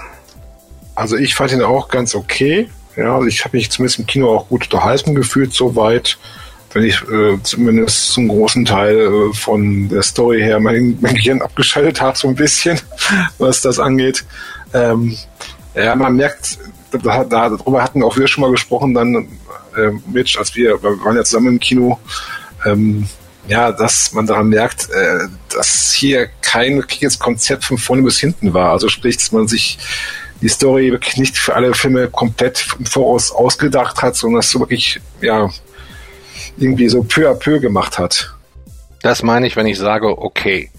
Also, okay als Daseinsberechtigung der letzten drei Teile. Also Episode 7, 8, 9. Ist okay, sind da, hätten aber nicht sein müssen. Ähm, wäre mir wesentlich lieber gewesen, wenn man ein komplettes, vernünftiges Konzept gehabt hätte, wenn man äh, im achten ähm, Teil dann auch mal bisschen sich mehr hätte abgesprochen untereinander, ähm, was die gute Frau Kennedy da im Hintergrund an Fäden gezogen hat, äh, kann ich nicht so ganz nachvollziehen. Ähm, da werden eben in Episode 7 werden neue Charaktere etabliert, ähm, die zu der eigentlichen Geschichte, ja, die haben damit eigentlich gar nichts zu tun erstmal. Und äh, dann versucht man im letzten Teil irgendwo die Kurve zu kriegen, indem man sagt, Achtung, großer Spoiler, Ray ist eben, äh, Zerix halt hier mal kurz die Ohren zu, Ray ist eine Palpatine. So, äh, nee, ist okay. Ist, ist als Fanservice jetzt im letzten Teil ist also der Fanservice war auch in Ordnung. Man kann sich die Filme auch äh, gut anschauen, aber man muss sie wieder als gesonderte Trilogie irgendwie nehmen und äh, irgendwie kommt an Episode 4, 5, 6 für mich nichts heran. Ist einfach so. Ja, da hast du vollkommen recht. Also die sind und bleiben einfach unerreicht. Weil für mich, ähm, sage ich immer wieder, die sehen einfach aus, als wären die, ich sag mal, live gedreht im Weltraum und das andere wirkt mir alles irgendwie so, ja, ganz komisch. Äh, also Episode 1, 2, 3 lasse ich noch durchgehen, auch wenn es da einige nervige Sachen gibt. Jar Aber, ähm, ich wollte ihn jetzt nicht beim Namen nennen, aber äh, ist mir immer noch lieber wie Episode ähm, 7, 8 und 9. ähm, die man dann wirklich echt getrennt voneinander sehen sollte oder wie auch immer. Also es ist eine Spur weit geil, eine Spur weit irgendwo aber auch nicht. Also ist echt ganz schwierig. Also da äh, gucke ich mir ganz ehrlich lieber Rouge One an, den ich richtig geil fand. Rogue One, ja. Rogue One ist richtig gut. Ja, der war, der ja, war okay. Spitze, genau. Ja. Und nicht diese, diese Episoden jetzt, die auch man auch mit dem Übertitel bezeichnen könnten, denn sie wussten nicht so ganz genau, was sie taten. Ja, das in, wenn wir es jetzt mal runterbrechen aufs Wesentliche, da hat Disney die Lizenz gekauft, da war klar, es müssen neue Filme her und dann hat man sich was außer Harnröhre gequetscht, wie wir im Europa so schön sagen. Und ähm, da da mehrere am Pissoir standen, haben die sich alle was Unterschiedliches außer Harnröhre ge äh, gequetscht. ja, und bevor ihr jetzt Bilder im Kopf habt, höre ich auf mit dieser Metapher und sag, was dann einfach zusammengemischt worden ist, das haben wir jetzt in drei Filmen und das ist nicht so optimal. Also man hätte von Episode 7 nach 9 hin den Bogen besser spannen können, aber dann kam äh, Mr. Äh, wie heißt er? Ryan nicht Reynolds, wie, wie heißt er? Ich habe den Namen schon verdrängt. Ich habe den Namen auch verdrängt. Ryan irgendwas. Dann, dann, dann kam er, der einen äh, äh, mit mit äh, ähm, hier äh, Knives Out einen super äh, Film jetzt abge abgelegt habt. Also wirklich, von ihm ist ja auch Knives Out, der ist super, aber Star Wars hätte er die Finger von lassen sollen. Ganz ehrlich, da hat er irgendwie so ein paar Ideen gehabt und äh, äh, den, den, den achten hatten Sissi und ich ja zusammen im Kino geguckt und da ging es schon los, als Luke Skywalker sein, sein Lichtschwert überreicht bekommt und das anguckt und dann über die Schulter hinten Abgrund runterwirft. Da habe ich schon gedacht, okay, der Film wird nix. Ähm, und äh, da hätte man von oben, deswegen habe ich gerade Kathleen Kennedy erwähnt, da hätte man von oben schon sagen müssen, hier, ich trete dir mal auf die Füße, nee, so wird das nix. Macht das mal vernünftig, aber da wurde dann wieder zu viel irgendwie das Übliche. Da wurden eher Excel-Tabellen von links nach rechts geschoben und da wurde sich ausgerechnet, was können wir da an, an Profit mitmachen. Und äh, da wurde es auf Fandom nicht so richtig Wert gelegt. Ähnliches, ähnliches, jetzt spanne ich den Bogen, sehen wir aktuell im Star Trek-Universum. Meiner Meinung nach so ein bisschen. Und jetzt kommen wir zu Star Trek Picard. Ja, wir haben ja beide gesehen jetzt die äh, Staffel. Denke ja. ich mal. Weiß nicht, wie bald. Ich auch. Aha, Cerex auch, gut. Dann macht der Cerex doch mal einen Anfang. Was hältst du von Star Trek Picard? Also, das ist jetzt, ja, gute Frage. Also, ich fand es eigentlich ziemlich gut. Es ist anders als das ursprüngliche Star Trek, sag ich mal, oder als die Generation. Aber ich fand es eigentlich sehr interessant und spannend bis zum Schluss. Robert?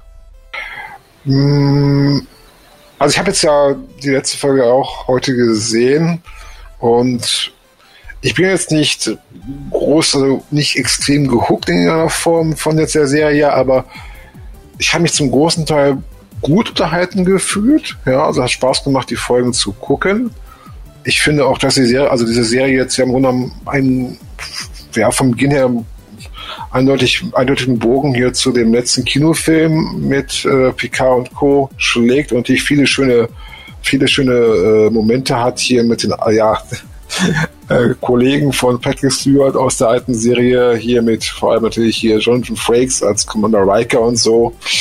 Ähm, ja, von der Story her, äh, ich, ich, ich sag mal so, als jetzt die neunte Folge lief äh, von der zehnteiligen Staffel, ähm, da hatte ich so einen Moment, wo ich dachte, also irgendwie erinnert mich das Ganze jetzt total an Mass Effect. Ich weiß auch nicht warum. Von der Story her, so ein bisschen. Und äh, ja, und äh, bei der heutigen Folge auch ähm, habe ich mich gefragt, hätte das letzte Drittel, also die letzten 50 Minuten sein müssen, unbedingt in der Form. Ähm, also ich muss zu meiner Person erstmal sagen, ich gehöre zu denen, die von Captain Picard erzogen worden sind. Also Mitte 70er Jahre geboren, du kamst aus der Schule und dann lief Star Trek. Und dann hast du bei Star Trek TNG wirklich das aufgesogen, wie dieser Captain teilweise äh, diplomatisch, teilweise äh, auch, auch mit, mit einem gewissen Feingefühl sein, sein Schiff da geführt hat. Es ging ja teilweise so weit, dass das US-Militär Star Trek-Folgen ähm, seinen Offiziersanwärtern während der Ausbildung gezeigt hat, äh, um guten Führungsstil zu demonstrieren. Also damit die sich da mal anschauen, wie schaut guter Führungsstil aus. Und, und Captain Picard oder Jean-Luc Picard war eben immer für mich eine gewisse Hausnummer, ein ganz besonderer Charakter irgendwie. Und ähm, ich war total gehypt, als äh, Sir Patrick Stewart dann hingegangen ist äh, und hat dann in Las Vegas ähm, auf der Star Trek Convention angekündigt, dass Jean-Luc Picard zurückkommen wird. Mir war aber auch von Anfang an klar, das ist keine Serie im Stil von TNG sein wird. Dass wir eigentlich so ungefähr das bekommen, was wir jetzt auch bekommen haben. Das war mir von Anfang an klar. Ähm, ich bin ein bisschen zwiegespalten, was Kurt's Track betrifft. Kurt's Track, das ist im Fandom ähm, die Bezeichnung für Star Trek geschrieben oder, oder entstanden unter dem Showrunner Alex Kurtzman. Alex Kurtzman ist eben derjenige, der momentan bei Star Trek die Fäden zieht und ähm, Alex Kurtzman hat auch einige Serien schon schön vor die Wand gesetzt und ist nicht gerade dafür bekannt, gute Geschichten zu schreiben oder in sich logische Geschichten zu schreiben. Und ähm, was wir mit Star Trek Discovery bekommen und was wir mit Star Trek Picard bekommen, ist eigentlich genau dieses Kurtz-Track. Also ähm, das ist momentan das Beste, was du als Star Trek-Fan bekommen kannst an neuen Stoff, weil es, es wird nichts anderes geben. ist einfach so. Wenn, wenn, wenn, wenn du richtig Star Trek haben willst, dann musst du wie Orwell schauen. Ähm, wenn du Star Trek draufstehen haben willst, dann musst du eben Discovery schauen oder ähm, Picard. Ähm, ich finde ein paar Neuerungen gut. Ich finde gut, dass man äh, auch mal äh, ein bisschen ja, realistischer wird. Es kann, darf auch mal äh, ein Admiral von der Sternenflotte Fuck off sagen. Äh, oder oder ähm, äh, zum Beispiel die Szene, wo Picard seiner neuen Mannschaft, in Anführungszeichen seiner, seiner neuen Mannschaft, erzählt, dass er hier äh, unheilbar krank ist. Ähm, in der Szene sagt er im, im Deutschen, äh, er wird zu einem, ähm, wie heißen die, diese klingonischen Hunde, also er wird zumindest so, zu, zu diesem klingonischen Raubtier, wenn ihn einer da drauf anspricht. Im Original sagt er, er wäre ziemlich pisst.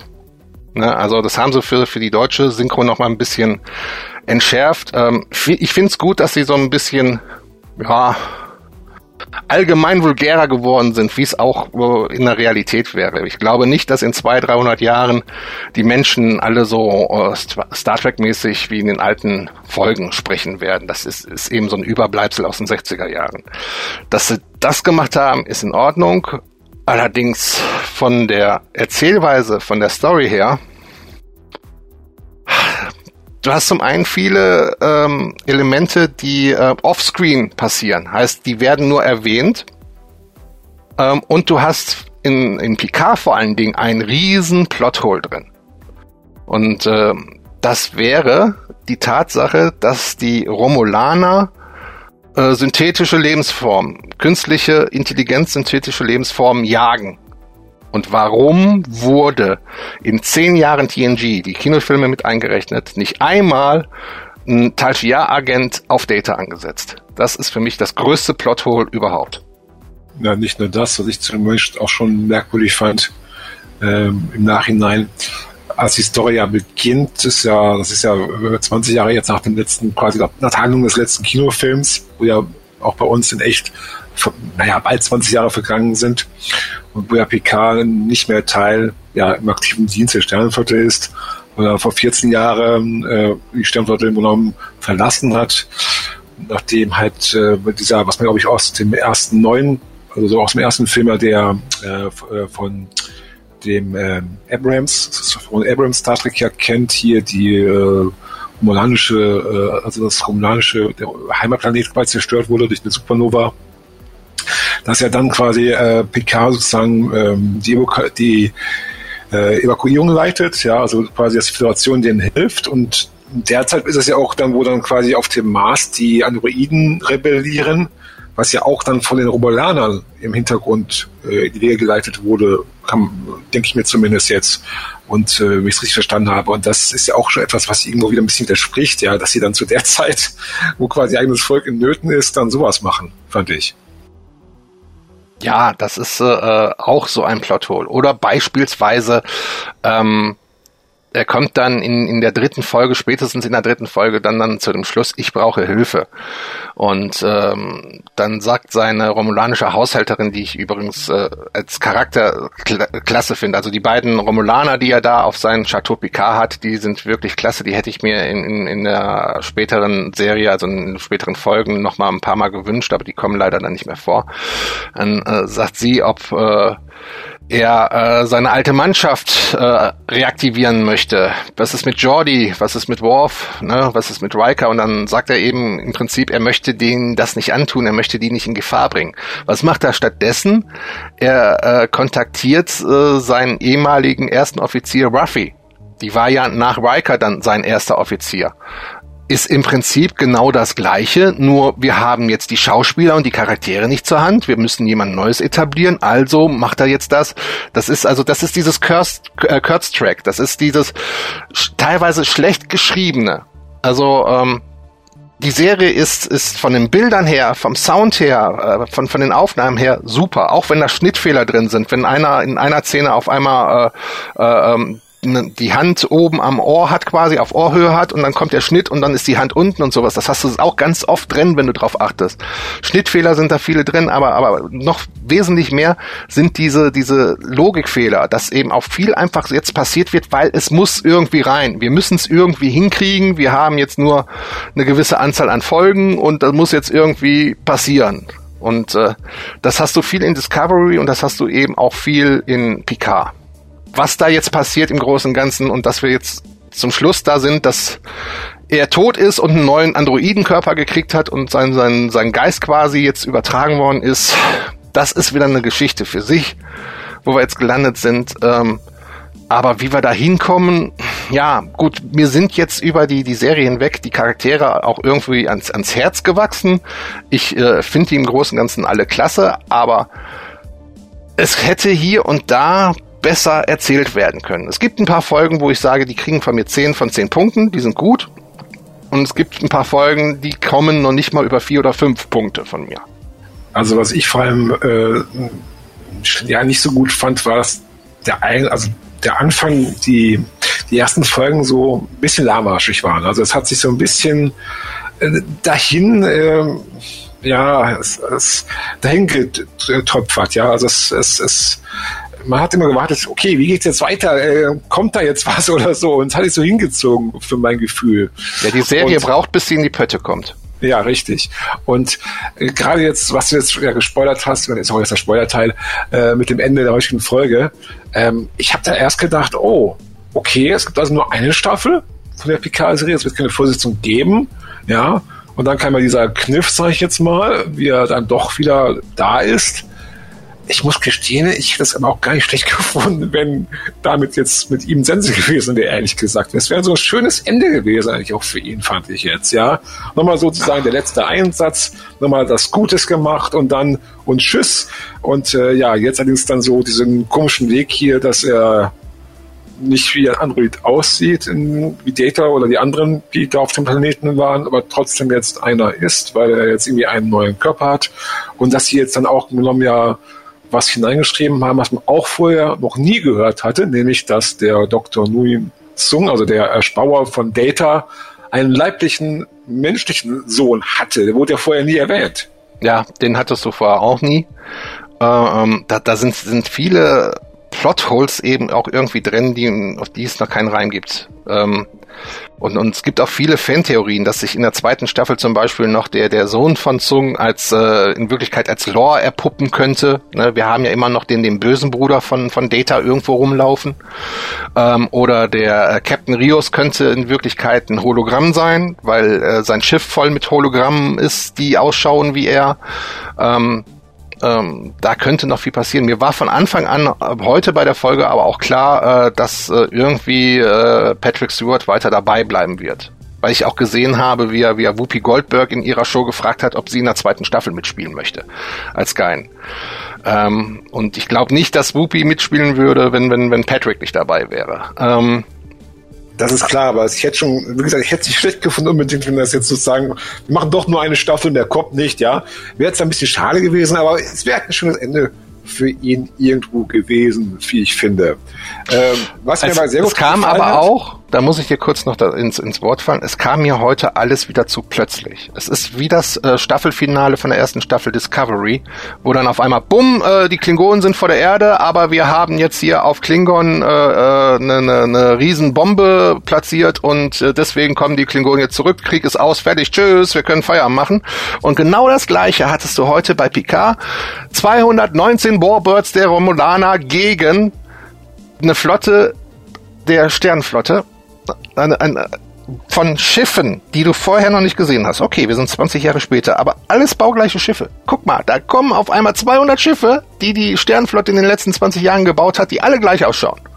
Da hat man nicht mehr das Geld gehabt, um äh, die ganzen unterschiedlichen Models irgendwie da reinzubringen, glaube ich. Ja. Und äh, dann, dann sagt der Riker, hallo äh, Romulaner, ich würde euch gerne in den Arsch treten, feuert ihr zuerst, dann reiße ich euch den Popo auf. Und dann äh, macht Soshi einmal hier unten auf dem Planeten, haut den Transmitter kaputt, die bösen äh, Roboter kommen doch nicht an und dann fliegen die Romulaner zurück. Und da habe ich mich nur noch gefragt, hallo? Wollt ihr mich jetzt verarschen?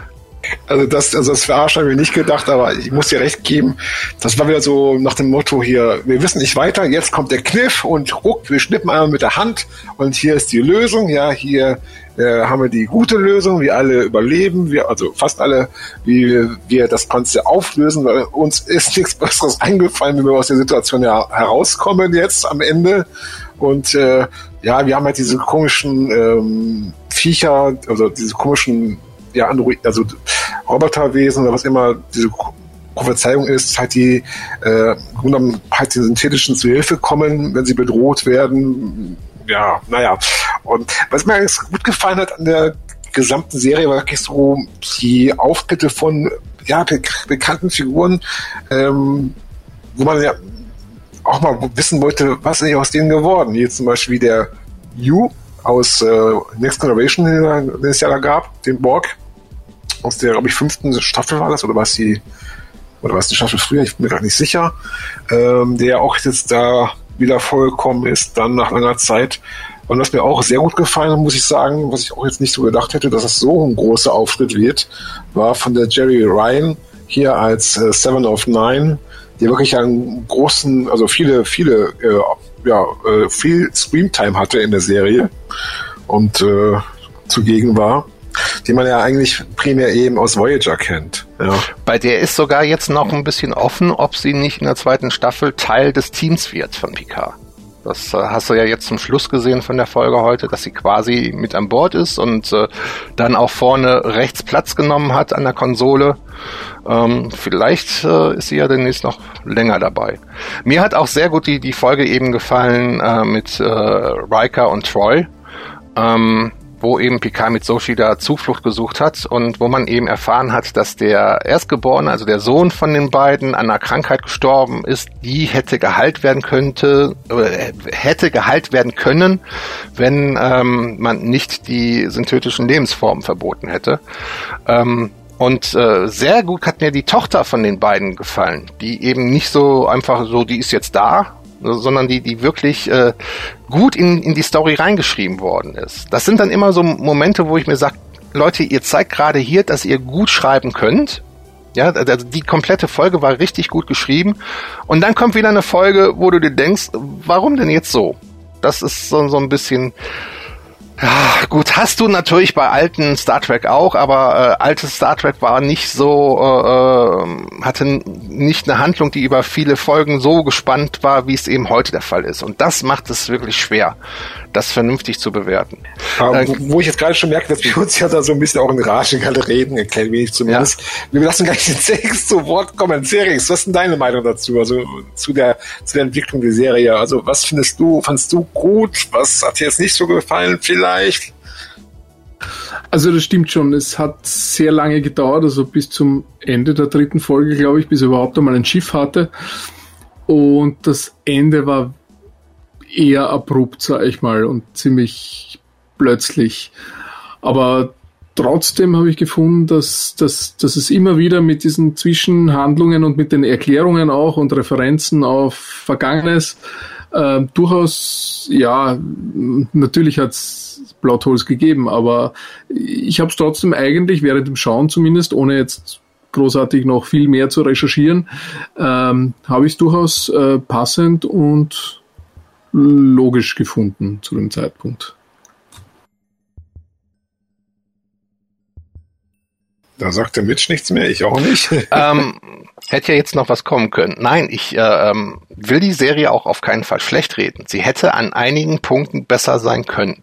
Ähm, das ist, äh, um, um einfach dieses abrupte Ende mal zu vergleichen mit The Orville. Bei, wie, bei der zweiten Staffel von The Orville gibt es eine Folge, ähm, wo da gibt's ja auch äh, einen Planeten mit künstlichen Lebensformen und ähm, da gibt's dann äh, eine Doppelfolge, wo diese künstlichen Lebensformen im Prinzip äh, beschließen, ähm, die Allianz anzugreifen, ist das, glaube ich, bei Orville. Also quasi das Pendant zur Sternenflotte, zur, zur, zur Föderation. Und ähm, diese Doppelfolge ist wirklich großartig geschrieben, großartig inszeniert äh, und äh, aus diesen drei Minuten jetzt bei Picard in der letzten Folge, wo da die Romulaner und die Sternflotte gegenüberstehen, wo da dieses Portal mit den äh, äh, anderen Aliens aufgeht und Soshi da unten auf dem Planeten steht, äh, da hätten andere auch eine Doppelfolge rausgemacht aus diesen drei Minuten. Und das wäre, glaube ich, für viele Fans wesentlich, ist das jetzt absichtlich befriedigender gewesen, als so ein Coitus Interruptus. So, bumm, fertig, wir können nach Hause gehen, alles klar, ne, ist, ist alles schön hier. Äh, das war so ein bisschen, wo, wo, also äh, ein Freund von mir hat heute mir auf WhatsApp geschrieben, die letzte Folge, die war ja wie die achte Staffel Games of Game of Thrones. also ähm, er war ein bisschen enttäuscht. Andere äh, haben geschrieben, fanden sie jetzt mega, wie das heute gelaufen ist. Ähm, man muss der letzten Folge auch zugute halten, was da jetzt natürlich passiert ist, dass äh, äh, Picard nochmal die Chance hat, ähm, sich von Data zu verabschieden und quasi dann Data äh, ähm, den Gefallen zu tun, sein, seine Gedächtnisengramme zu löschen, indem er diese USB-Sticks da rauszieht. es gibt schon auf Facebook die ersten, die geschrieben haben, ich werde nie mehr einen USB-Stick entfernen, ohne an Data denken zu können. Ja.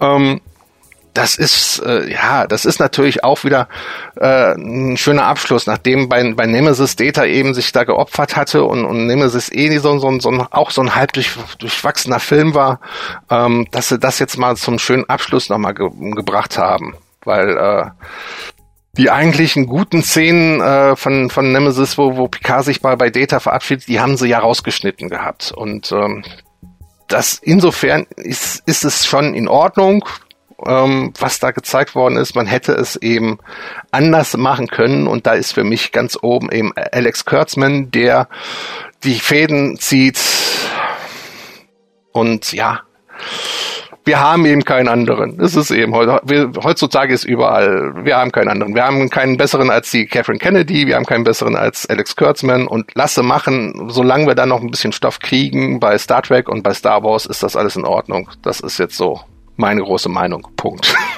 Ja, ich muss allerdings wirklich sagen, da bin ich auch mit äh, dem CX überein. Also ich habe mich auf jeden Fall die ganze Zeit über gut unterhalten gefühlt. Also äh, klar, jetzt im Nachhinein, wenn man so ein paar Sachen überdenkt, ja, hat man schon so da die eine oder andere Frage noch, äh, was das, das jetzt äh, ja passt eigentlich und so, oder die Widersprüche. Aber auch in dem Moment muss ich sagen, also äh, ich war immer gespannt, wie geht's weiter auch wenn es halt am Anfang ein bisschen langatmig war mit dem Einstieg, ähm, haben mir es auf jeden Fall sehr gut gefallen und äh, bin auch mal gespannt, wie es in der zweiten Staffel da äh, weitergehen wird, was das angeht. Jetzt wollte ich irgendwas noch sagen. Ich gucke mal gerade, was mir noch einfällt. Ähm, Wenn nicht, weißt du, wo ich mich richtig drauf freue? Auf die dritte Staffel Discovery. Mhm. Äh, einfach deswegen, weil wir jetzt diesen Zeitsprung da hatten und das Ganze soll ja auch irgendwie zusammenspielen. Du hast ja bei Picard jetzt schon so die ersten Andeutungen, dass die Sternenflotte nicht mehr das ist, was sie einmal war und äh, teilweise auch äh, die Föderation irgendwie unterwandert wird. Ähm, und äh, bei Discovery soll es ja so sein, dass wir ungefähr 1000 Jahre in der Zukunft landen, von da, wo wir das letzte Mal waren und ähm, quasi die Discovery, ähm, also die Crew der Discovery, die Sternflotte wieder aufbauen muss. Da bin ich mal gespannt, was sie da zaubern. Ja, es wird eine interessante äh, Sache auf jeden Fall, also wie das doch damit weitergeht, aber generell mit dem Star Trek-Franchise. Ähm, ach ja, jetzt fällt mir ein, was ich sagen wollte noch gerade. Äh, was ich interessant fand, ähm, bei beide Serien, also bei äh, sowohl bei der neuen Star Wars-Serie als auch bei, bei der neuen äh, Star Trek-Serie ist, dass es äh, da nicht mehr so ist, wie es ja noch früher war, dass man auch da mal hingeht und mal eine Folge länger macht oder auch ein bisschen kürzer macht, ja. War ja zum Beispiel auch die letzte Folge heute jetzt, die war ja knapp eine Stunde lang. Und äh, man kennt ja so die klassischen Star Trek-Folgen damals, also das damaligen Fernsehschema halt waren immer ja so um die 45 Minuten etwa, circa lang, jetzt mal ohne Werbung. Ähm, und das hast du heute echt nicht mehr. Also da können sie auch mal variieren oder mal eine Folge auch kürzer machen oder mal eine Folge länger machen, vielleicht auch mal eine Folge zu lang machen, aber das ist schon interessant, dass es da nicht mehr dieses feste Schema gibt wie früher mal bei den Folgen. Und äh, auch wie du natürlich, äh, ja, ist äh, Captain Picard im Grunde mein Captain irgendwo, auch wenn ich vorher schon Folgen gesehen hatte von Captain Kirk natürlich, als ich noch ganz klein war, aber wirklich so das große Thema Raumschiff Enterprise, Star Trek, äh, bei mir auch war wirklich der Einstieg wirklich mit Picard und Co., kann man sagen. Ja, ich, ich will das jetzt nicht äh, äh schlecht reden hier. Da gibt's ganz andere auf YouTube, die, die, das, die das richtig schlecht reden. Ähm, wie gesagt, äh, ähm, ist das Beste an Star Trek, was wir momentan bekommen können, meiner Meinung nach. Hat seine Fehler, hat seine Macken, aber man kann mit leben. Ähm, Frage jetzt an Cerix und an Trebor. Gibt's von euch trotzdem eine, eine Sehempfehlung, also anschauen? Also von mir auf jeden Fall. Von mir auch auf jeden Fall. Also gerade wenn man mit, äh, ja, wie ich, mit Raumschiff Enterprise das ist Jahrhundert, also mit der Next Generation aufgewachsen ist, auf jeden Fall, weil du auch hier wieder viel Fanservice hat, hast halt mit den anderen Charakteren aus der damaligen äh, Serie da, allein deswegen lohnt er sich schon und Effekte wunderbar. Äh, auch die Story, die mit ein paar kleinen Schwächen halt, aber insgesamt gesehen auf jeden Fall eine klare Empfehlung, ja. Ich finde auch äh, die krassen äh, Änderungen, die in Discovery gemacht worden sind, ähm, Klingonen und so weiter, ähm, sind bei PK auf jeden Fall nicht so krass gewesen. Ich meine, da lässt sich meiner Meinung nach eher erklären, dass die Sternenflotte nach einer gewissen Zeit dann vielleicht doch nicht mehr so das Ideal ist, wie sie es mal zu TNG-Zeiten war, ähm, als äh, bei Discovery, das ja eigentlich irgendwie vor TNG und vor TOS und so weiter spielt. Ähm, da fand ich es eigentlich wesentlich unlogischer Anfang. Ich, ich habe mich dann auch reingelebt, aber ich fand trotzdem, dass Picard mich da irgendwie doch gleich von Anfang an so abgeholt, finde ich mal. Also es ist alles glaubwürdig inszeniert, meinst du, also dargestellt. Ja, und irgendwie konsistenter zu der Welt, die es halt mhm. vorher auch in TNG war. Mhm. Ja, das stimmt schon. Ich meine, du, du hast natürlich äh, äh, es, es wird übernommen, dass du äh, auf der Brücke vorne eben eine Glasscheibe hast und da werden jetzt äh, gewisse Sachen drauf projiziert. Das haben sie übernommen von von von äh, JJ Track, von JJ Abrams, ähm, dass so gewisse ähm, Sachen voranschreiten, das finde ich auch äh, vollkommen legitim und, und finde ich auch in Ordnung. Auch äh, wo sich viele darüber aufgeregt haben, dass man äh, via Hologramme kommuniziert hat äh, bei, bei Discovery. Also dass das äh, äh, dann quasi man mit einem Admiral auf der Erde gesprochen hat und der stand äh, im, im, im äh, auf der Brücke beziehungsweise im Raum des Captains. Das, äh, und dann hieß es, ja, äh, Hologramme wurden doch viel, viel später erst, Holodex kam erst viel später mit TNG und so weiter. Das sind so Sachen, äh, das kann ich dem, den Kanon absolut verzeihen. Also äh, das ist, äh, glaube ich, äh, geht jeden von uns hier so, ähm, dass man da auch mal mit der Zeit geht. Sonst hätten wir immer noch die Brücke wie damals in den 60er Jahren von, von der alten Enterprise. Ähm, das ist alles super, das ist alles in Ordnung. Ähm, was mir noch die ganze Zeit durch den Kopf geht, was ich noch sehr, sehr lobend erwähnen muss, ist die deutsche Synchronisation eigentlich im Ganzen. Vor allen Dingen, was die Sprecher betrifft, weil man ist wirklich hingegangen und hat äh, die Originalsprecher ähm, geholt. Wiedergeholt. Sogar Hugh äh, wird von, äh, ähm, wie heißt der? Hatte ich gerade noch auf, auf den auf den Zungen liegen, den Herrn Boden, Le, Le, äh, Leon, Leon, Boden. Leon Boden gesprochen, der damals schon in, in Original TNG Q gesprochen hat.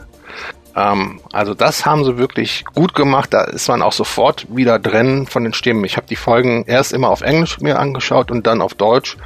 Ähm, und äh, kann sagen, man kann sich beides sehr gut anschauen. Wenn jetzt hier irre, ist ja auch der Schauspieler, der hier den Hugh spielt, der gleiche, den auch früher gespielt hat, oder? Richtig, richtig. Zu, zu den Schauspielern, das fand ich ein bisschen schade, dass äh, äh Eachtrap kommt ja kurz vor. Ähm, der Originalschauspieler wurde noch gefragt, äh, äh, letztens in, in so einem Podcast, ob er überhaupt davon gehört hatte, dass sein Charakter wieder vorkommen würde und ob er gefragt worden ist, ob er den spielen will. Und er sagte, keine Ahnung, er wusste von nichts. Er war auch überrascht, als er dann bei Picard gesehen hat, dass Ichab kurz vorkommt und von anderen gespielt worden ist. Also das fand ich ein bisschen schade und dass der, der Bruce Maddox äh, auch einen neuen Schauspieler hatte.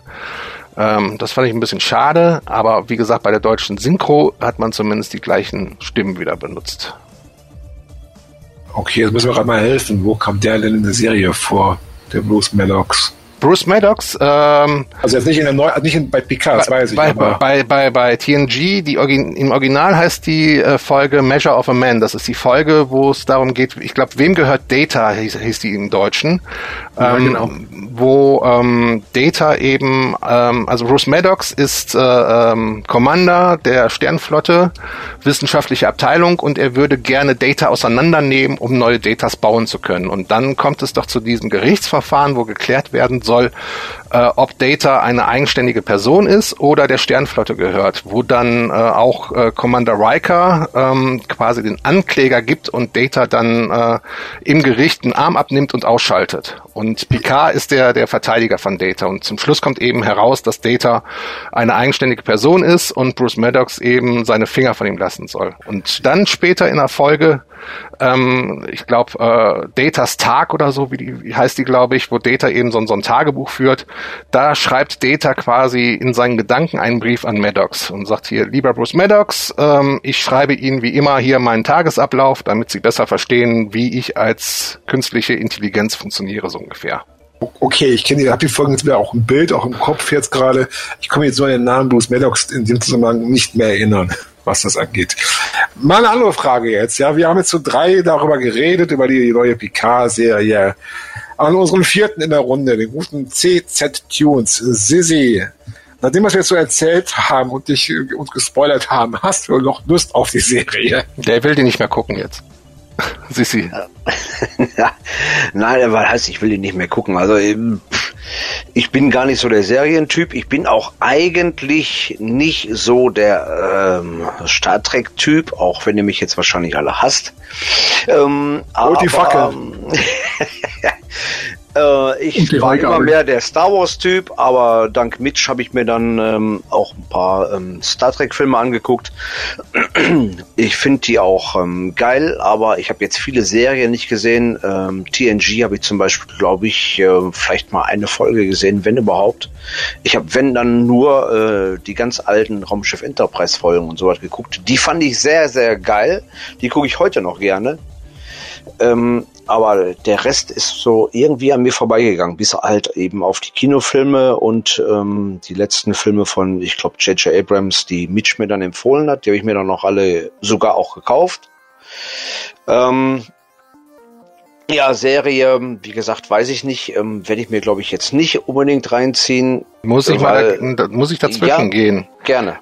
Äh, gibt's eine Empfehlung von mir? Weil vor allen Dingen für jemanden, der jetzt nicht so im, im Star Trek Fandom ist, wie ich beispielsweise, ähm, sind diese neuen Serien äh, super geeignet, weil die super einsteigerfreundlich sind und äh, weil die eben auch äh, einen gewissen Zweck erfüllen müssen und zwar müssen die auch neue Leute ansprechen können. Und das machen diese Serien wirklich gut. Das muss man jetzt Alex Kurtzman auch wieder zu, zugute halten.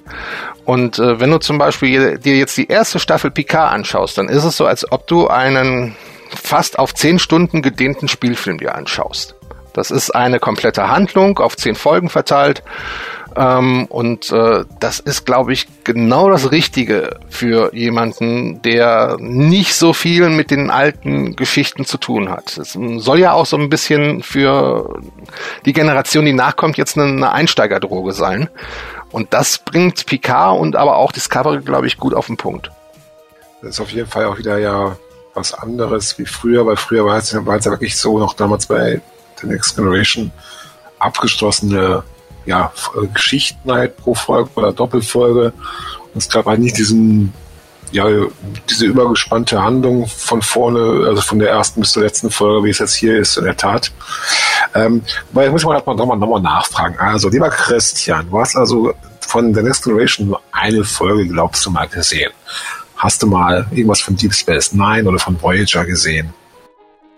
Nein, überhaupt nicht. Gar Ach, nicht. okay, gut. Babylon 5 auch nicht. Ah, Mann. Ja, aber so habe ich halt eben noch immer ähm, einige Also- Folgen, die ich, wo ich sagen kann, so, jetzt könnte ich mich noch hinsetzen und lass mich von komplett was Neuem überraschen, weil ich es noch nicht kenne.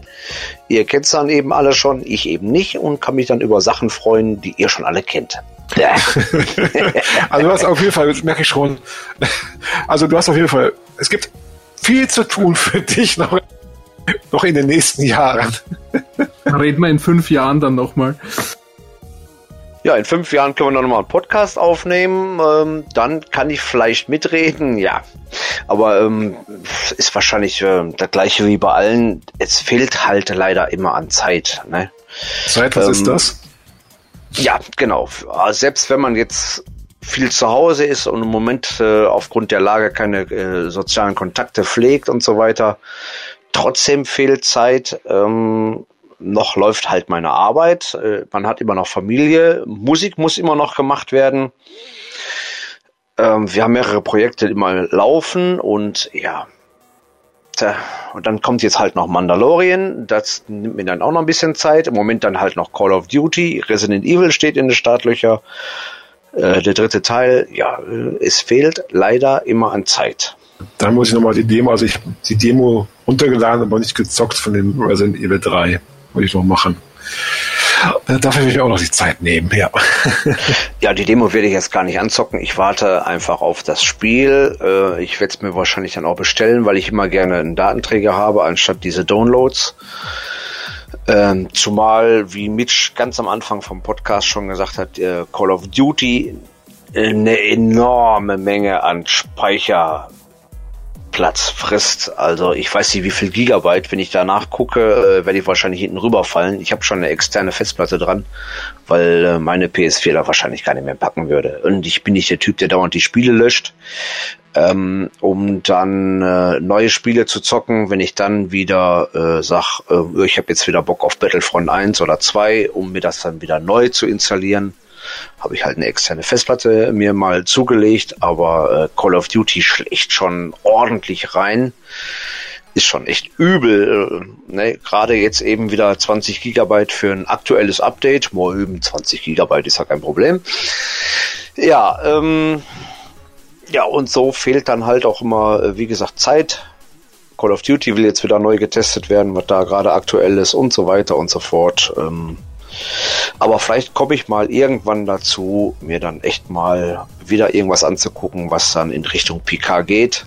Wenn, dann gucke ich gerne nochmal äh, Filme aus der 80er wie Last Starfighter oder sowas und äh, Sador Herrscher im Weltraum oder so. Ich, weil mir fehlen halt die ganzen Weltraumfilme. Da kommt leider nicht allzu viel. Ne? Das ist leider ähm, der große Nachteil. Und dann saugt man Mandalorian auf und jetzt müsste man natürlich auch eigentlich wie ihr äh, die PK-Serie aufsaugen.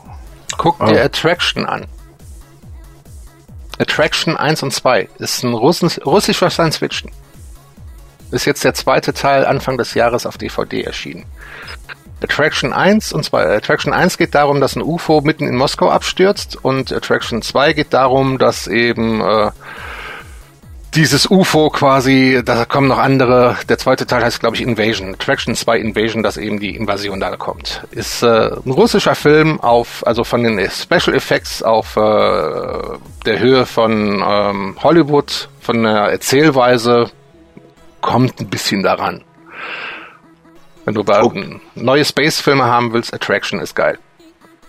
Okay, aber das, uh, wenn ich schon höre, wieder UFO stürzt ab und so, ähm, wahrscheinlich auf Erde, oder wie? Ja, ja, ja, klar. Ja, ich habe dann lieber äh, Filme, die dann so wie, wie, wie Galactica oder sowas, die dann komplett im Weltraum spielen. Ne? Ich liebe Weltraumszenen, wenn Raumschiffe da durch die Gegend fliegen, könnte ich mir stundenlang angucken. Und so Filme wie, wie ähm, ich sage jetzt mal, ich glaube Arrivals war es. Ich fand den geil, aber ähm, ich mag dann lieber äh, ganze Geschehen, was im Weltraum abspielt. Okay, da bin, da bin ich auch bei dir. Also richtig äh, Dogfights im, im Weltall bin ich bei dir. Da gehe ich Star Citizen spielen. ja, genau. Mutterschiffe und da landen und äh, starten und äh, Gegnerstaffeln äh, abfangen und ach, wie auch immer. Ne? Also ist schweinegeil. Könnte ich mir äh, nonstop angucken. Ich glaube, spielemäßig, äh, wenn man daran interessiert ist, gibt es, glaube ich, aktuell auch außer Star Citizen also zumindest was wirklich aktuell entwickelt, immer weiterentwickelt wird, momentan sowieso nichts anderes. Ich meine, ich bin schon erstaunt oder erschrocken, wenn ich dann sowas sehe wie gestern, wo ähm, hier ein altes Star Wars Spiel wieder veröffentlicht wurde auf PS4 und äh, Nintendo Switch. Und zwar Star Wars Jedi Knight Jedi Academy, also das dritte Jedi Knight Spiel von 2000, ich glaube, das war drei, wo es rauskam, damals für den PC und auch, ich glaube, für die erste Xbox. Und dafür zahlst du jetzt in dieser, ja, genommen gleichen Fassung wie damals eben nur auf modernen Plattformen so zwischen 20 und 24 Euro für den Download-Titel. Holla. Ja, die wollen natürlich auch Geld verdienen. Ähm, um kurz auf äh, Space-Spiele äh, äh, zu, ja nicht zurückzukommen, um dabei zu bleiben, um beim, beim Genre jetzt äh, Weltallballerei ähm, durch Star Citizen äh, ist ja jetzt quasi auch wieder so ein Boom entstanden. Also es gibt schon einige Spiele, wobei die wenigsten davon Multiplayer sind. Viele sind eben nur Singleplayer. Das zum Beispiel äh, Rebel Galaxy Outlaw jetzt äh, zu nennen, was äh, auch noch nicht so lange draußen ist, äh, wo man sagt, das ist äh, ziemlich nah an Wing Commander dran. Ähm, also da gibt's schon einiges, was man sich da mal anschauen könnte. Gibt's auch für die für die Konsolen. Ähm, kann man sich mal merken. Ja, ansonsten würde ich sagen, sammeln wir jetzt weiter noch Stoff für den nächsten Podcast und hoffen, dass wir den, wie wir es so oft uns vornehmen, mal wieder etwas zeitnah dann machen können. Ja, nicht so lange Pause dazwischen, wie wir es jetzt wieder mal gemacht haben. ja. Und ähm, dann sage ich mal, danke Leute, dass ihr so lange dabei wart und zugehört habt und äh, empfehlt uns weiter, wenn euch das Ganze gefallen hat. Äh, Ganz ja. kurz, ich würde mal kurz noch zum Abschluss den CX fragen. Äh, ich hoffe, du hast noch Lust, beim nächsten Mal wieder dabei zu sein. Nicht, dass du jetzt abgeschreckt bist durch uns. nein, nein, hat schon gepasst. Ich habe zwar nicht zu jedem Thema was beitragen können, aber das, das ist schon okay so. Das hat gepasst. Wunderbar. Das, das, hat gepasst.